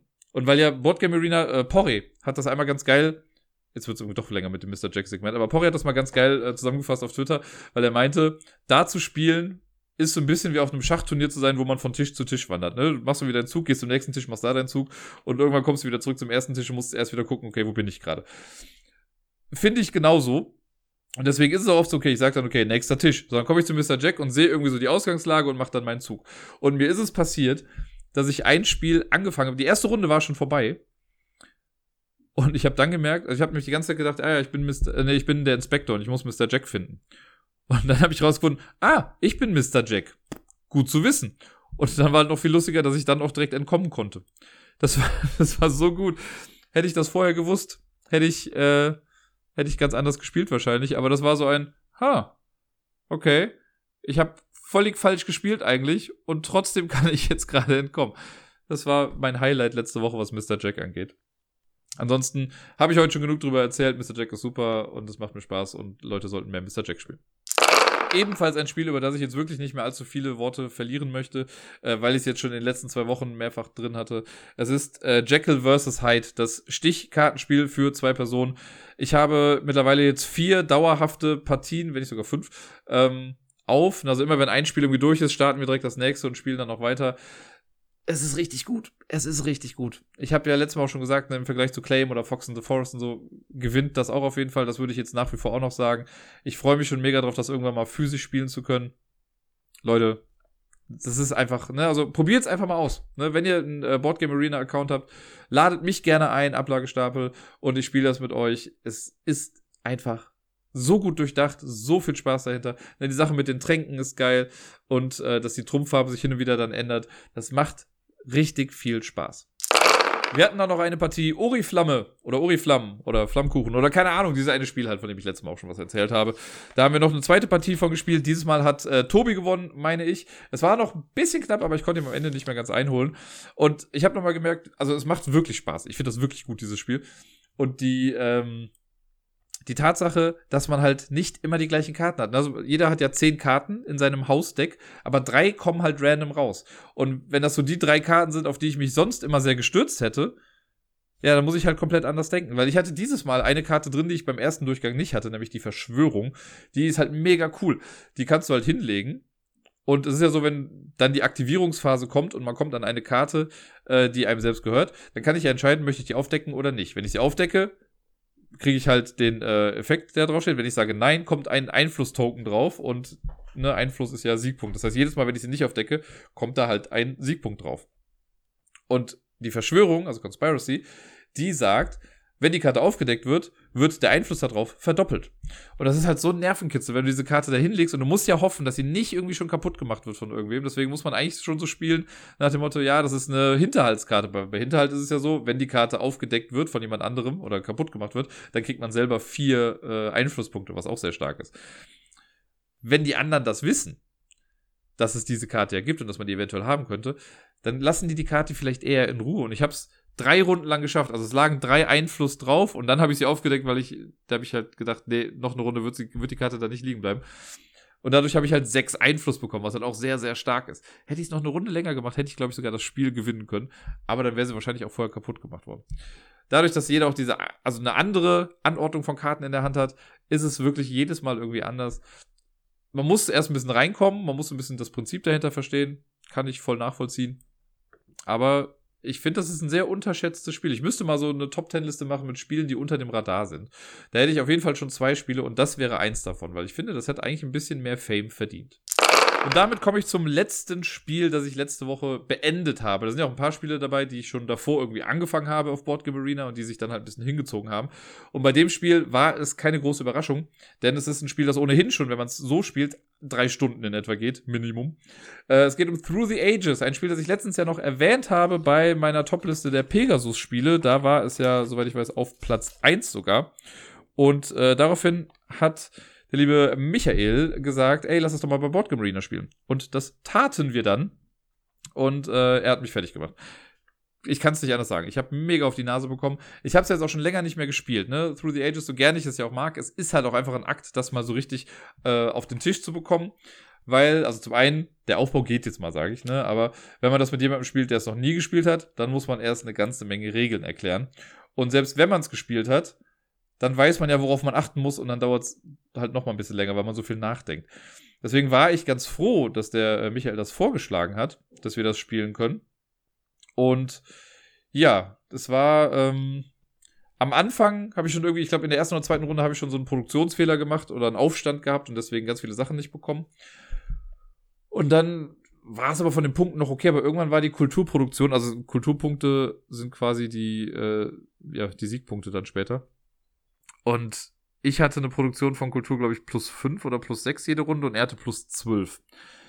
Der Endpunktestand war einfach so hart deprimierend. Ich habe 85 Punkte vielleicht gehabt und er hatte 240, wenn nicht sogar noch mehr. Es war, es war eine Schlachtplatte ohnegleichen. Ich musste halt auch erst mal voll reinkommen. Also es soll gar keine Ausrede sein. Ich habe aber scheiße gespielt. Aber bei ganz vielen Sachen war noch so, okay, was macht das nochmal? Und dann habe ich irgendwas gemacht und dachte, ah, hätte ich es mal anders gemacht. Aber dann war es schon zu spät. Das finde ich aber eigentlich immer ein bisschen beruhigend bei Boardgame Arena, dass man halt seine Züge auch nicht mehr zurücknehmen kann. Wenn ich sie gemacht habe, habe ich sie gemacht. Es gibt ja Leute am Tisch vor allen Dingen, die ja öfter mal sind, die machen dann was, dann sehen sie die Auswirkungen und dann so, oh nee, das wollte ich gar nicht, ich nimm's zurück. Da möchte ich mich gar nicht ausnehmen. Also manchmal passiert auch mir das. Wobei ich gut damit umgehen kann, dann zu sagen, nee, habe ich jetzt gemacht, dann ist okay. Bei Boardgame Arena ist es dann halt so. Dann hat man seinen Zug gemacht und dann muss man damit halt auch eben leben können. Wobei man kann bei Through the Ages schon auch einmal sagen, nee, ich möchte den ganzen Zug nochmal rückgängig machen. Das habe ich aber selten gemacht. Also wenn, dann habe ich mich wirklich verklickt so, dann habe ich es nochmal anders gemacht. Aber ja, man muss bei Through the Ages eine ganze Menge beachten. Ich finde, das Handling in dem Online-Ding macht schon eine ganze Menge Spaß und nimmt einem viel Arbeit ab. Das ist schon cool. Allerdings muss ich dazu sagen, finde ich, muss man sich selber dazu ermahnen, ein bisschen auf die Übersicht zu gucken. Ne? Also ein paar Sachen habe ich vorher gar nicht richtig gesehen. Wo sind meine freien Arbeiter? Ne? Dachte ich mir, da stand dann, du hast keine Arbeiter mehr. Ich dachte, warum denn nicht? Ich sehe doch noch nicht mal, wo ich die habe. Bis ich die dann gefunden hatte, ich mir, ah, okay, hätte ich das vorher gewusst, hätte ich da vielleicht eher drauf geachtet. Aber das macht schon eine ganze Menge mehr. Es nimmt einen viel Arbeit ab. Besonders die ganze Rechenaufgabe mit, wie viel Militärstärke habe ich jetzt gerade und wie viel kostet dies und jenes und das Upgrade und sonst was.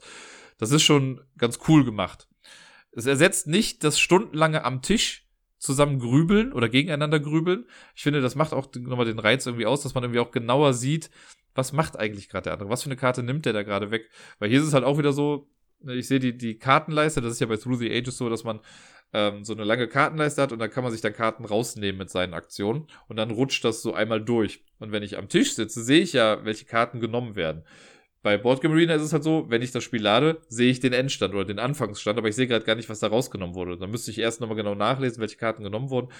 Das ist ein bisschen anders. Aber trotzdem funktioniert es ziemlich gut, wenn man halt eben mal auf Entfernung sowas spielen möchte. Gerade bei Through the Ages, so ein langes Spiel, wir haben das jetzt halt über, weiß nicht, eine Woche, anderthalb Wochen oder so gespielt. Es ging schneller, als ich dachte, muss ich sagen. Ähm, aber ja, das ist, äh, ist immer noch ein tolles Spiel, auch wenn ich jetzt halt so hart verloren habe. Jetzt weiß ich ja wieder ein bisschen mehr. Ich hoffe, dass wir dann demnächst aber irgendwie so ein Rematch machen oder irgendwas anderes nochmal spielen. Aber es hat mir persönlich einfach sehr, sehr gut gefallen. Äh, und ich habe es jetzt einfach mal als Lernpartie angesehen, um nochmal besser ins Spiel reinzukommen.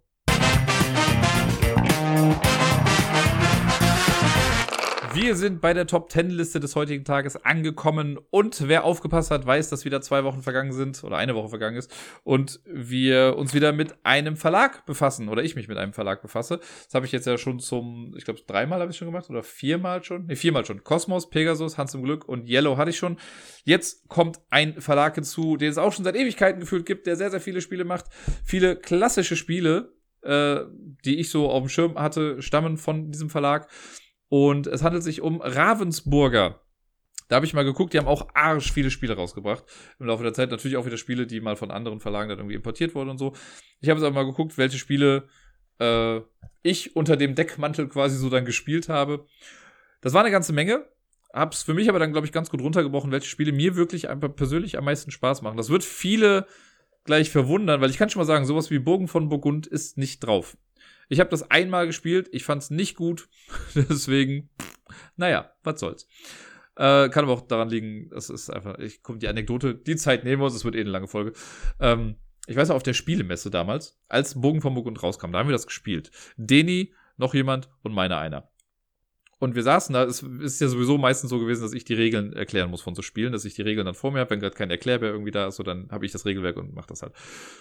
Und das fing schon damit an, dass wir da saßen und ich habe die Regeln halt irgendwie entweder vorgelesen oder halt zusammengefasst und das dann wiedergegeben und habe dabei aber selber aufs Board geguckt, ne, und dann so geguckt, so ja, ne, und hier ist das, damit könnt ihr dies und jenes machen, blau. Und irgendwann habe ich so noch oben geguckt und gesehen, dass beide voll woanders waren. Die haben einfach absolut nicht zugehört, ne? Und dann meinte ich so, hallo, hört ihr überhaupt zu? Äh, was? Entschuldigung. So ist das Spiel dann halt auch ein bisschen abgelaufen, weil dann natürlich im Nachhinein immer noch fragen kann, wie, ja, was war das denn nochmal? Ich so, was habe ich da am Anfang gesagt? Das war doch dies und jenes, bla, bla. Ja, habe ich ja nicht aufgepasst. Schön.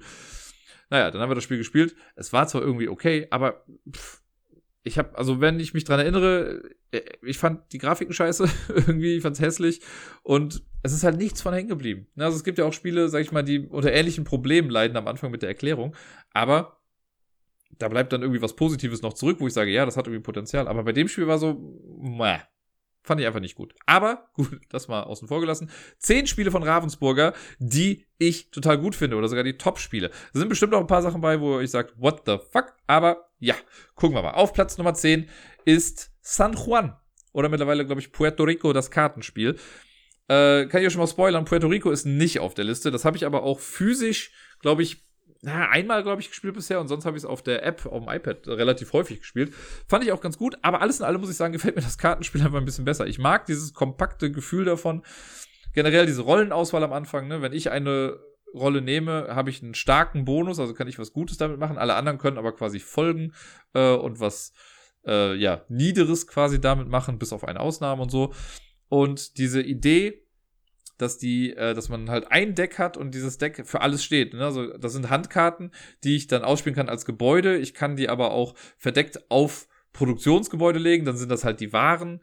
Äh, und wenn ich Gebäude bauen möchte, muss ich in Handkarten bezahlen. Also mehr Handkarten zu haben, ist einfach super.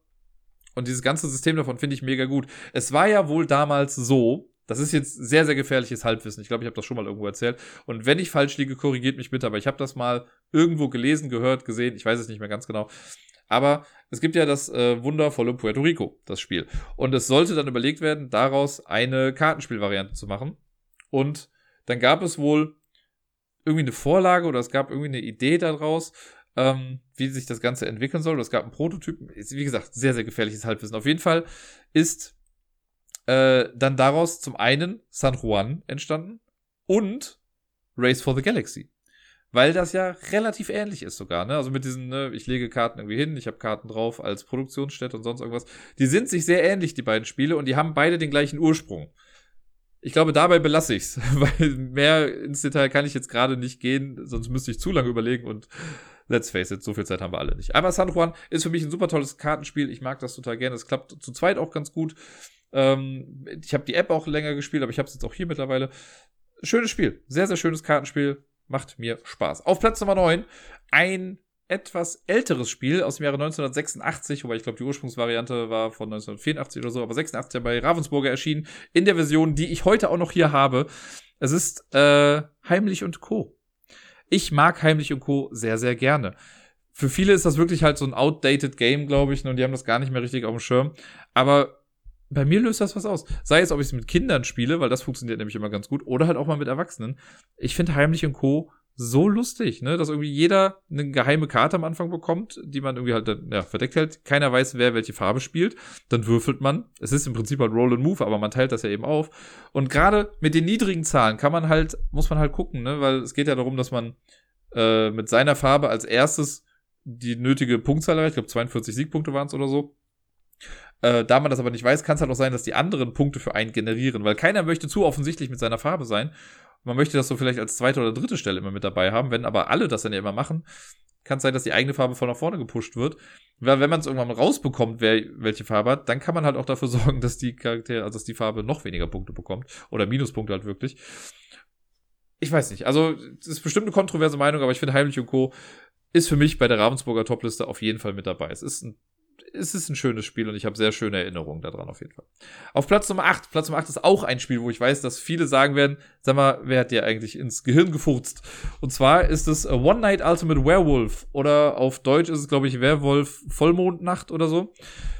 Das ist im Prinzip das Werwolfsspiel halt nur eine Nacht. Ne? Bei Werwölfe wissen wir, es gibt Werwölfe, es gibt Dorfbewohner, es gibt immer wieder Tag und Nacht im Wechsel und jede Nacht reißen die Wölfe ein und jeden Tag überlünchen äh, die Dorfbewohner dann jemanden, von dem sie denken, dass es ein Werwolf ist, so lange, bis eine Partei gewonnen hat. Bei Werwolf Vollmondnacht oder One Night Ultimate Werewolf gibt's halt nur eine Nacht und dann ist das Spiel vorbei. Ich habe das einmal auf der Messe auch gespielt, da haben wir es, glaube ich, zu viert oder so gemacht und da ist es bei uns durchgefallen. Und dann habe ich dem Spiel ja nochmal ein paar Jahre später auf der Arbeit mit den Kindern nochmal eine Chance gegeben und es war voll die Offenbarung. Es hat so einen Spaß gemacht. Dann ja auch, das habe ich im Podcast ja auch mehrmals erwähnt, dann zu sehen, wie die Kinder auf einmal lernen, was es heißt, bestimmte Rollen zu haben, wie man Rückschlüsse zieht aus bestimmten Sachen. Und klar ist das ein chaotisches Spiel, aber ich finde so gerade dieser Moment, wenn man das, wenn man seine Augen dann wieder aufmacht, ne, weil sich ja Karten auch wieder tauschen und man so versucht relativ schnell, weil das ist ja auch noch getimed, dann irgendwie so Rückschlüsse zu ziehen, wer was sagt, ne, wenn dann irgendwie einer sagt, so, okay, also angenommen, ich fange die Runde an und bin Seher. Oder Seherin. Das ist, glaube ich, die Seherin auf der Karte. So, und ich habe mir eine Karte angeguckt und ich weiß, die Person mir gegenüber ist die Person, die äh, Karten vertauschen kann.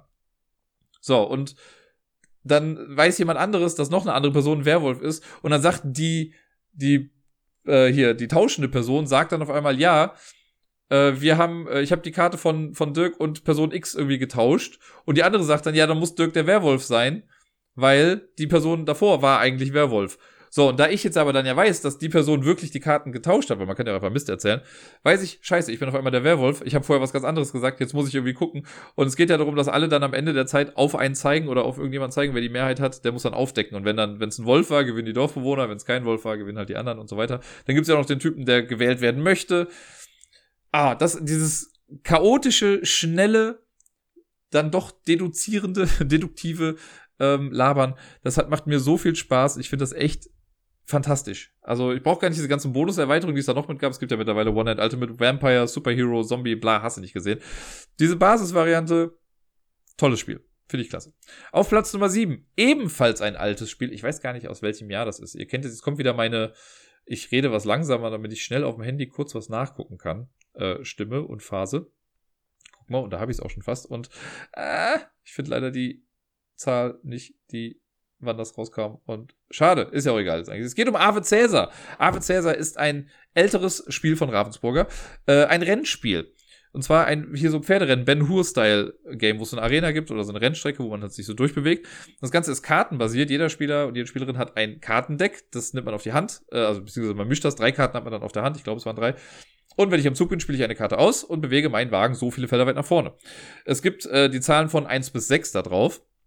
Das Besondere ist, wenn ich am Zug bin und ich bin am Führen, dann darf ich keine Sechsen spielen. Das darf man nur, wenn man nicht führt. Deswegen muss man sich manchmal vielleicht auch zurückfallen lassen, um mit den Sechsen wieder nach vorne zu kommen. Weil wenn ich nur Sechsen habe, muss ich, glaube ich, sogar aussetzen dann, wenn ich halt ganz vorne bin. Dann gibt's noch den, äh, die Variante, dass man halt einmal, man fährt, glaube ich, drei Runden oder so, und einmal muss man auf jeden Fall bei Cäsar auch vorbei. Da gibt's dann so diese, die, die Gasse, die Boxengasse quasi, da fährt man ihm vorbei, muss einfach stehen bleiben, Ave Cäsar sagen, so haben wir das immer gespielt. Und dann äh, fährt man weiter und wer dann als erstes durchs Ziel kommt, der gewinnt. Super tolles Spiel. Ist echt klasse. Sehr, auch so ein unterschätztes Spiel.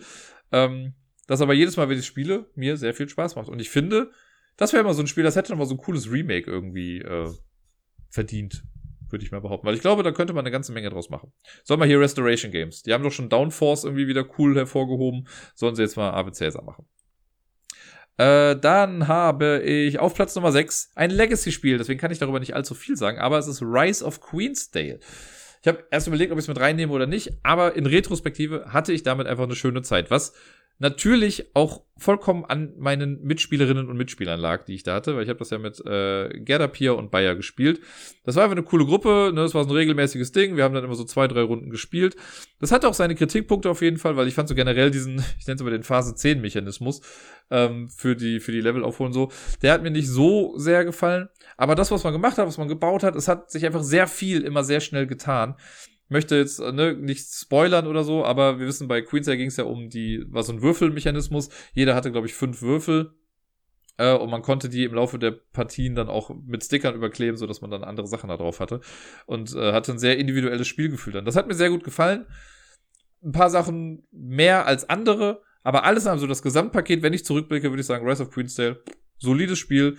Würde ich sogar glatt nochmal spielen, weil ich einfach weiß, dass wir auch bestimmte Entscheidungen getroffen haben, die das Spiel anders hätten ausgehen lassen können. Auf Platz Nummer 5 ist, glaube ich, sogar das neueste Spiel hier auf dieser Liste. Äh, und zwar ist es Horrified. Horrified ist ein kooperatives Spiel im Stil von Pandemie, sag ich mal. Äh, die Spieler sind in einem Dorf, in dem diese ganzen ich sag's mal, diese ganzen Hollywood-Monster sind, ne? Also hier Frankenstein und seine Braut, Dracula, der Werwolfstyp, der Unsichtbare und so weiter und so fort. Die alle tummeln sich da in so einem Dörfelein und wir versuchen sie halt zu vertreiben oder zu bekämpfen oder wie auch immer.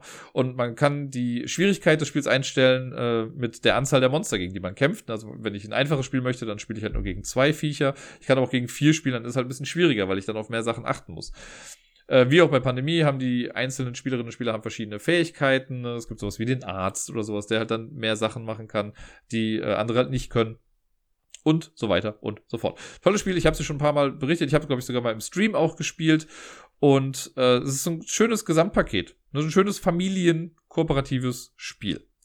Auf Platz Nummer 4 ein Spiel, das von dem ich halt weiß, dass es kontrovers diskutiert wird und dass es auch Leute gibt, die es nicht mögen. Die Diskussion hatte ich jetzt die letzten Wochen immer mal wieder, weil ich das auch viel im Tabletop Simulator gespielt habe, entweder in der normalen Version oder in der Marvel-Version. Wer aufgepasst hat, weiß, dass es um Villainous geht.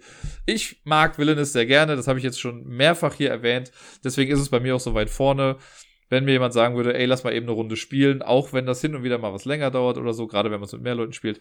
Ich mag das. Ich mag es, die Bösewichte da zu spielen. Ich mag die Liebe, die in diese ganzen Illustrationen reingegangen ist, dass sich jeder anders spielt, dass das halt ein komplett asymmetrisches Spielgefühl ist und trotzdem irgendwie balanciert ist. Klar ist da Kartenglück mit dabei, aber das hast du bei so gut wie jedem Spiel, das Karten mit dabei hat. Ja, deswegen Villain ist auf Platz Nummer 4 wohlverdient. Jetzt kommen wir zur Top 3, was gar nicht so einfach war, weil da musste ich ich habe sogar so ein bisschen persönlichen Spielgeschmack nochmal hinten angestellt. Ähm, zumindest bei Platz 2 und Pla bei Platz 1. Die habe ich dann nämlich getauscht. Auf Platz Nummer 3, das war relativ klar, ein Spiel, was auch bei vielen gar nicht so auf dem Schirm ist. Weil ich habe ja eben noch gesagt, ähm, dass es so, so Spiele, die äh, untergehen, wie bei äh, Oriflamme, die eigentlich so ein bisschen mehr Liebe verdient hätten. Ich finde, Sans Souci von Ravensburger ist auch so ein Spiel. Das ist ein wunderbar, eigentlich simples Tile-Laying-Game. Ne? Man kriegt pro Runde kriegt man ein Plättchen, das setzt man dann hin äh, und versucht seinen Garten irgendwie schön zu machen. Aber diese ganzen Ideen, die damit zusammenhängen, finde ich einfach gut. Jeder Spieler hat ein Kartendeck am Anfang. Alle haben das gleiche Deck. Wenn man am Zug ist, hat man zwei Karten auf der Hand. Eine Karte davon spiele ich aus und die sagt dann, welches Plättchen ich mir nehmen kann aus der Mitte. Das kann entweder anhand einer Farbe sein oder anhand des Bauwerks, was da quasi drauf ist. Dann nehme ich das Plättchen, setze das bei mir in den Garten rein und es hat immer schon eine festgelegte Koordinate, weil alle ich sag mal, alle Treppen, die man bauen kann, sind in einer Spalte. So, wenn ich jetzt aber eine Treppe von einem blauen Feld genommen habe, dann habe ich die Treppenspalte und die blaue Zeile und da muss das dann hin. Und immer am Ende eines Zuges, also wenn ich ein Plättchen gelegt habe, dann muss ich einen meiner Adeligen, da hat man irgendwie neun Stück von, muss ich nach unten bewegen. Und je nachdem, wie ich den nach unten bewege, desto mehr Siegpunkte bekomme ich dann die Runde. Wenn ich es schaffe, den weiter nach unten zu bewegen, kriege ich dafür mehr Punkte. Ich kann aber auch Schritt für Schritt gehen, dann erst mit wenig Punkten anfangen und dann immer mehr werden lassen.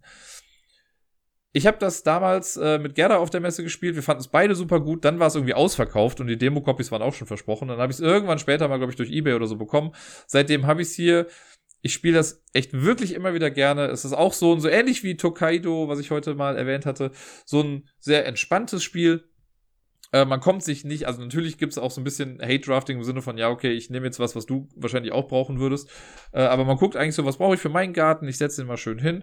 Und ja, sehr, sehr toll. Es hat so eingebaut auch, glaube ich, äh, eine oder zwei Erweiterungen sogar, äh, die man gut mit reinnehmen kann. Die wechseln das dann schön ab. Aber ansonsten ist das ein nettes Spiel, was man schnell erklären kann und innerhalb von einer Dreiviertelstunde irgendwie aufgebaut, gespielt und auch wieder abgeräumt hat. Auf Platz Nummer zwei das war die große Debatte, weil ich es auch an Any Other Day hätte ich es auf Platz 1 packen können. Es ist Can't Stop. Ein Spiel, über das ich auch schon mal gesprochen hatte. Ich hatte es ja, glaube ich, letzte Woche oder vorletzte Woche schon mal im Podcast, weil ich es da auf Boardgame Arena gespielt habe. Äh, vor zwei Wochen war es. Und ja, Can't Stop, dieses Würfelspiel, wo man einfach nicht aufhören kann. Der Klassiker der Push Your Luck Spiele, zumindest für mich war das so eins der ersten Spiele, wo ich damit in Berührung gekommen bin. Man würfelt vier Würfel und muss daraus zwei Zahlenkombinationen bilden, also ne, zwei Zahlenpaare. Äh, und auf diesen Tracks geht man dann hoch. Es gibt die Tracks von zwei bis zwölf. Und der siebener Track, weil er genau in der Mitte ist natürlich, weil man am häufigsten statistisch gesehen eine sieben würfelt, ist der längste Track. Die Zweier und die Zwölfer sind nur drei Felder weit irgendwie. Äh, das würfelt man ja auch nicht so häufig und man versucht einfach als erstes drei Routen für sich zu claimen. Ich muss hier kurz schneiden, weil ich eventuell eine Wasserflasche gerade umgesammelt habe. Alles gut, alles lebt noch. Äh, kein neuer Wasserschaden. Ja, drei Routen zu claimen, bevor es jemand anders halt dann schafft.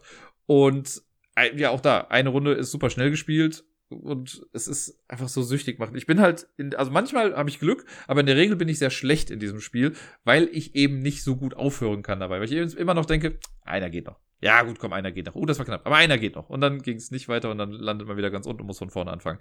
Also es ist vom Theming her total egal. Früher war es noch so ein Bergsteiger-Theme, jetzt ist es einfach nur so ein Stoppschild. Aber trotzdem ist es ein geiles Spiel. Ich finde es sehr, sehr cool. Und auf Platz Nummer eins aus mehreren Faktoren habe ich das jetzt noch umgesetzt. Zum einen, weil es eins der schönsten Spiele ist, wie ich finde. Es ist ein super gutes Worker-Placement-Spiel und Network-Root-Building, wie auch immer man das nennen möchte. Ähm, so ein bisschen Set-Collection ist auch noch mit drin. Ein Klassiker, Tikal.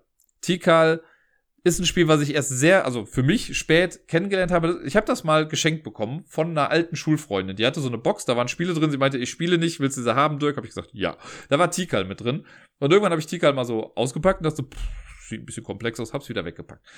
Und dann dachte ich mir, es kann doch nicht sein, dass ich hier Spiele habe, die ich noch nicht gespielt habe. Und dann habe ich äh, Freunde eingeladen und dann haben wir das gespielt und wir fanden es alle gut. Und dann habe ich es nochmal irgendwann gespielt und fand es nach wie vor gut. Und das ist so toll. Ne, die, diese Karte von dem Dschungel, die es so nach und nach aufdeckt, äh, diese Mehrheitenwertung, ne, man bringt da seine, seine, seine Forscher, seine Expeditionsteilnehmer, die bringt man dann so nach und nach rein, dann legt man die Pyramiden frei.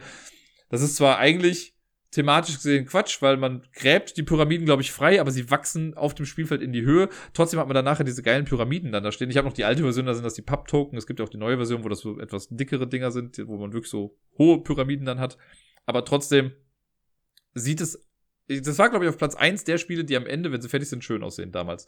In einer der allerersten Folgen äh, hier vom Podcast, oder das heißt allerersten, die allerersten zehn waren ja meine Top 100, aber danach, ich muss kurz atmen, äh, kam das dann mal. Ja, und Tikal, es ist so ein Spiel, ne, das wirkt, glaube ich, erstmal, wenn man es heute nochmal rausholen würde, aufgrund der Ikonografie und sowas auf den Sachen, wirkt es vielleicht ein bisschen altbacken.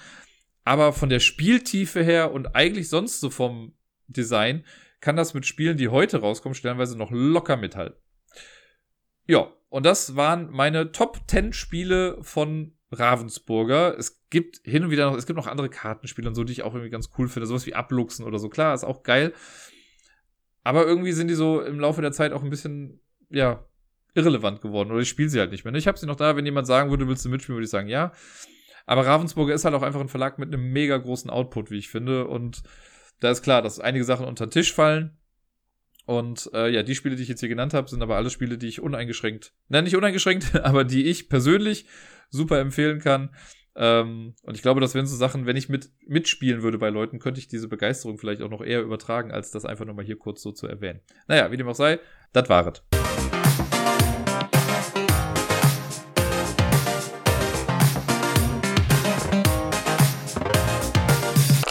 Und sonst so. Heute Abend ist es soweit. Lampalooza findet wieder statt. Die 31. Ausgabe. Vor zwei Wochen hat es ja schon mega Spaß gemacht, als Wookie uns durch die Friends-Runde ge gedonnert hat.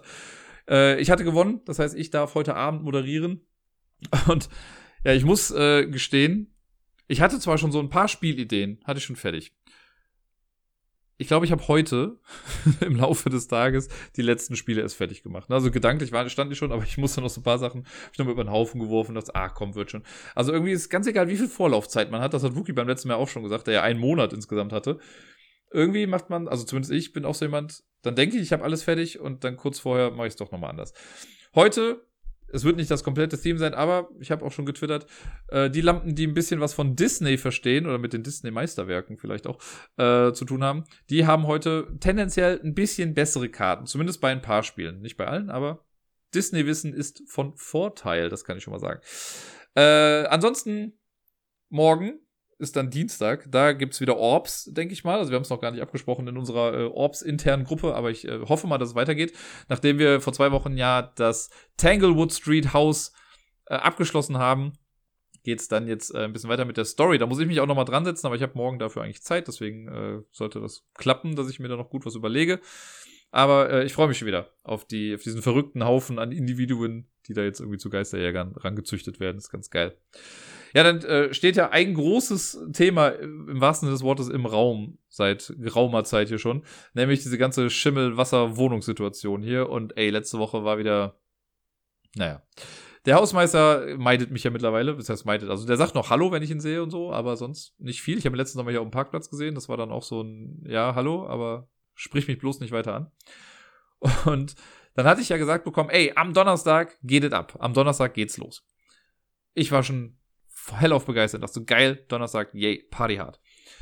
Hier fertig gemacht, um halb neun kam der erste Arbeiter rein. Das war einer, den kannte ich schon, der hat schon vor sieben Jahren hier mit dran gearbeitet. Ich dachte so, gut, der weiß, wo alles ist, perfekt. Der kommt rein, der guckt sich das an. Der ist ja unter der Wand. Und dann kam halt noch genau der andere Installateur, kam noch mit rein. Ah, hm, muss ja die Wanne raus. ja, dann kamen die wieder und meinten, ja, müssen wir den von der Hausverwaltung mal holen, damit der da sein Okay irgendwie vergibt. Ich so, ey, pff, whatever, ich bin ja da. Ja, dann kamen sie zwei Stunden wieder äh, zwei Stunden später wieder, mit dem Typen von der Hausverwaltung. Da war da lustigerweise der Hausmeister auch mit dabei, der hat sich aber nicht in die Wohnung getraut. Ich fand es ein bisschen lustig. Ähm, weil, das habe ich auch nur mitbekommen, weil ich habe das erst gar nicht genau gesehen. Ich habe gesehen, es kamen vier Leute an. Der Fliesenleger, also der Typ, der als erstes reinkam, dann der Installateur, dann kam der Typ von der Hausverwaltung und ich habe den gesehen, es stand noch jemand vor der Tür, aber ich habe nur seine Schulter irgendwie gesehen. Dann waren wir irgendwie zwei, drei Minuten drin, da klingelt beim Installateur das Handy, es war der Hausmeister, der von draußen eine Frage gestellt hat. ah, bescheuert, aber lustig. Äh, ja, dann haben sie sich das angeguckt und das war dann auch so eine weirde Situation. Weil dann der Typ von der Hausverwaltung irgendwie was meinte und dann hat der Installateur gesagt, so ja, hier vor sieben Jahren war ja schon mal irgendwie was. Dann meint der von der Hausverwaltung, nee, nee, das war hier nicht. Und dann habe ich mich von hinten gemeldet und meinte so, ja doch, das war hier schon. Und dann guckt er mich an nach dem Motto, wer zur Hölle sind Sie denn? Also hat er nicht gesagt, dann meinte er, woher wissen Sie das? Ja, weil ich hier gewohnt habe. Ich wohne doch hier seit sieben Jahren. Das war doch direkt, als wir eingezogen sind. War das hier? Ja. Boah. Naja. Dann auch wieder, da müssen wir die Wanne rausnehmen. Ach, nein. Ja, Heute schaffen wir das aber nicht mehr. Warum nicht? Ne, macht doch einfach. Holt doch jetzt euer Zeug. Ach, ja. Ja, aber wenn wir das jetzt machen, dann haben sie übers Wochenende ja keine Dusche mehr und können nicht baden oder sonst irgendwas. Ja, wenn sie es nächste Woche machen, auch nicht. Ne? Aber weil sie das Zeug nicht dabei hatten, ja, ja, dann machen wir das nicht am Freitag, dann machen wir es am Montag. Fast forward zum Montag, also heute. Heute halb neun, Typ kam an und die haben auch sofort losgelegt, sie haben das dann auch gemacht. Diesmal wussten sie ja, wo alles ist. Alles okay. Aber What the fuck, das hätten sie früher gemacht. Und vor allen Dingen, ne, jetzt habe ich halt ab jetzt keine Dusche mehr und keine Wanne mehr. Und kein, also gut, ich habe noch ein Gästeklo, aber das Klo haben sie halt auch mit abgenommen. Deswegen waren sie heute Morgen dann ja hart dran. Es ist endlich was passiert. So, es stinkt gerade nach so Schimmelentferner-Gedöns hier. Ich lüfte schon wie sonst irgendwas, ne? Aber sie haben was gemacht. So, ne, das, die Wanne steht jetzt irgendwie bei mir im Schlafzimmer mit drin. Das Klo ist im Flur irgendwo versteckt. Die haben jetzt im Flur, äh, im Schlafzimmer und im Kinderzimmer wird es auch noch gemacht. Wird noch Tapete abgemacht äh, weil sie halt da irgendwie an die Wand dran müssen. Es passiert was. Jetzt war da nur der einzige Wermutstropfen wieder. Ich war eigentlich sehr happy, was, ne, weil halt was passiert ist. So ist ganz egal, dass das jetzt wahrscheinlich noch die ganze Woche dauern wird oder so, aber es passiert endlich was. Ne? Nach zwei Monaten warten, finde ich, ist das mal ganz nett.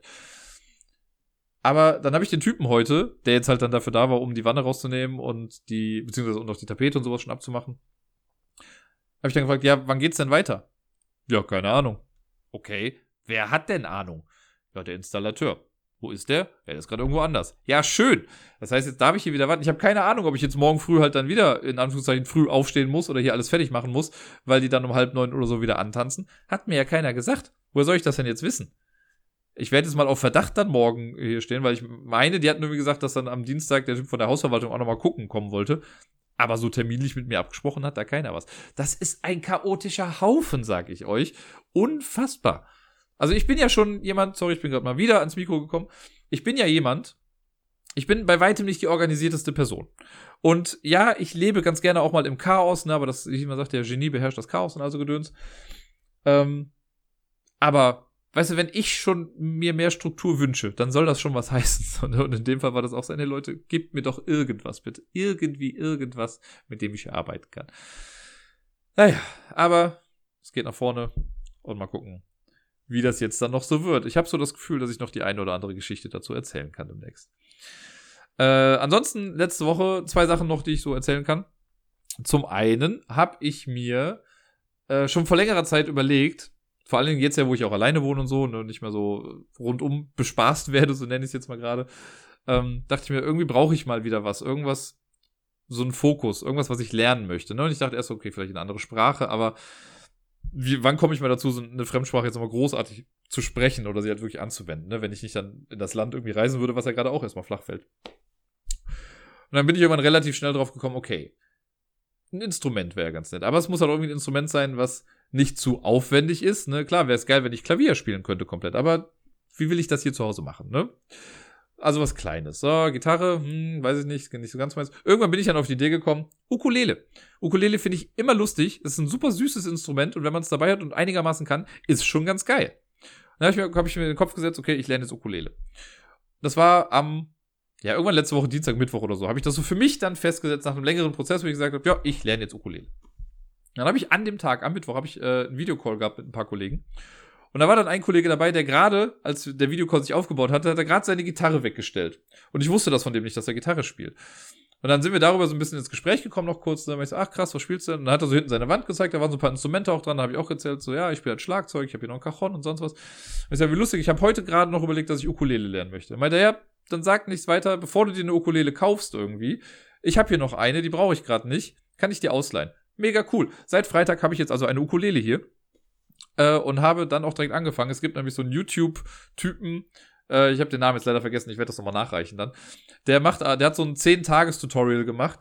Super runtergebrochen. Er meinte, das Ziel ist jetzt nicht, dass man am Ende dieser 10 Tage der weltbeste Ukulelenspieler ist, aber dass man am Ende der 10 Tage genug, genug Skills hat und Selbstbewusstsein, um relativ viele Lieder spielen zu können oder halt einfach begleitend so ein bisschen Ukulele mitspielen zu können. Und mehr will ich ja erstmal gar nicht, ne? Dass ich sagen kann, ja, ich kann so ein bisschen Ukulele spielen ich habe jetzt mir drei Videos davon angeguckt. Ich habe am Freitag das erste geguckt, dann am Samstag habe ich was gemacht, da habe ich auch sogar ein bisschen gestreamt dazu.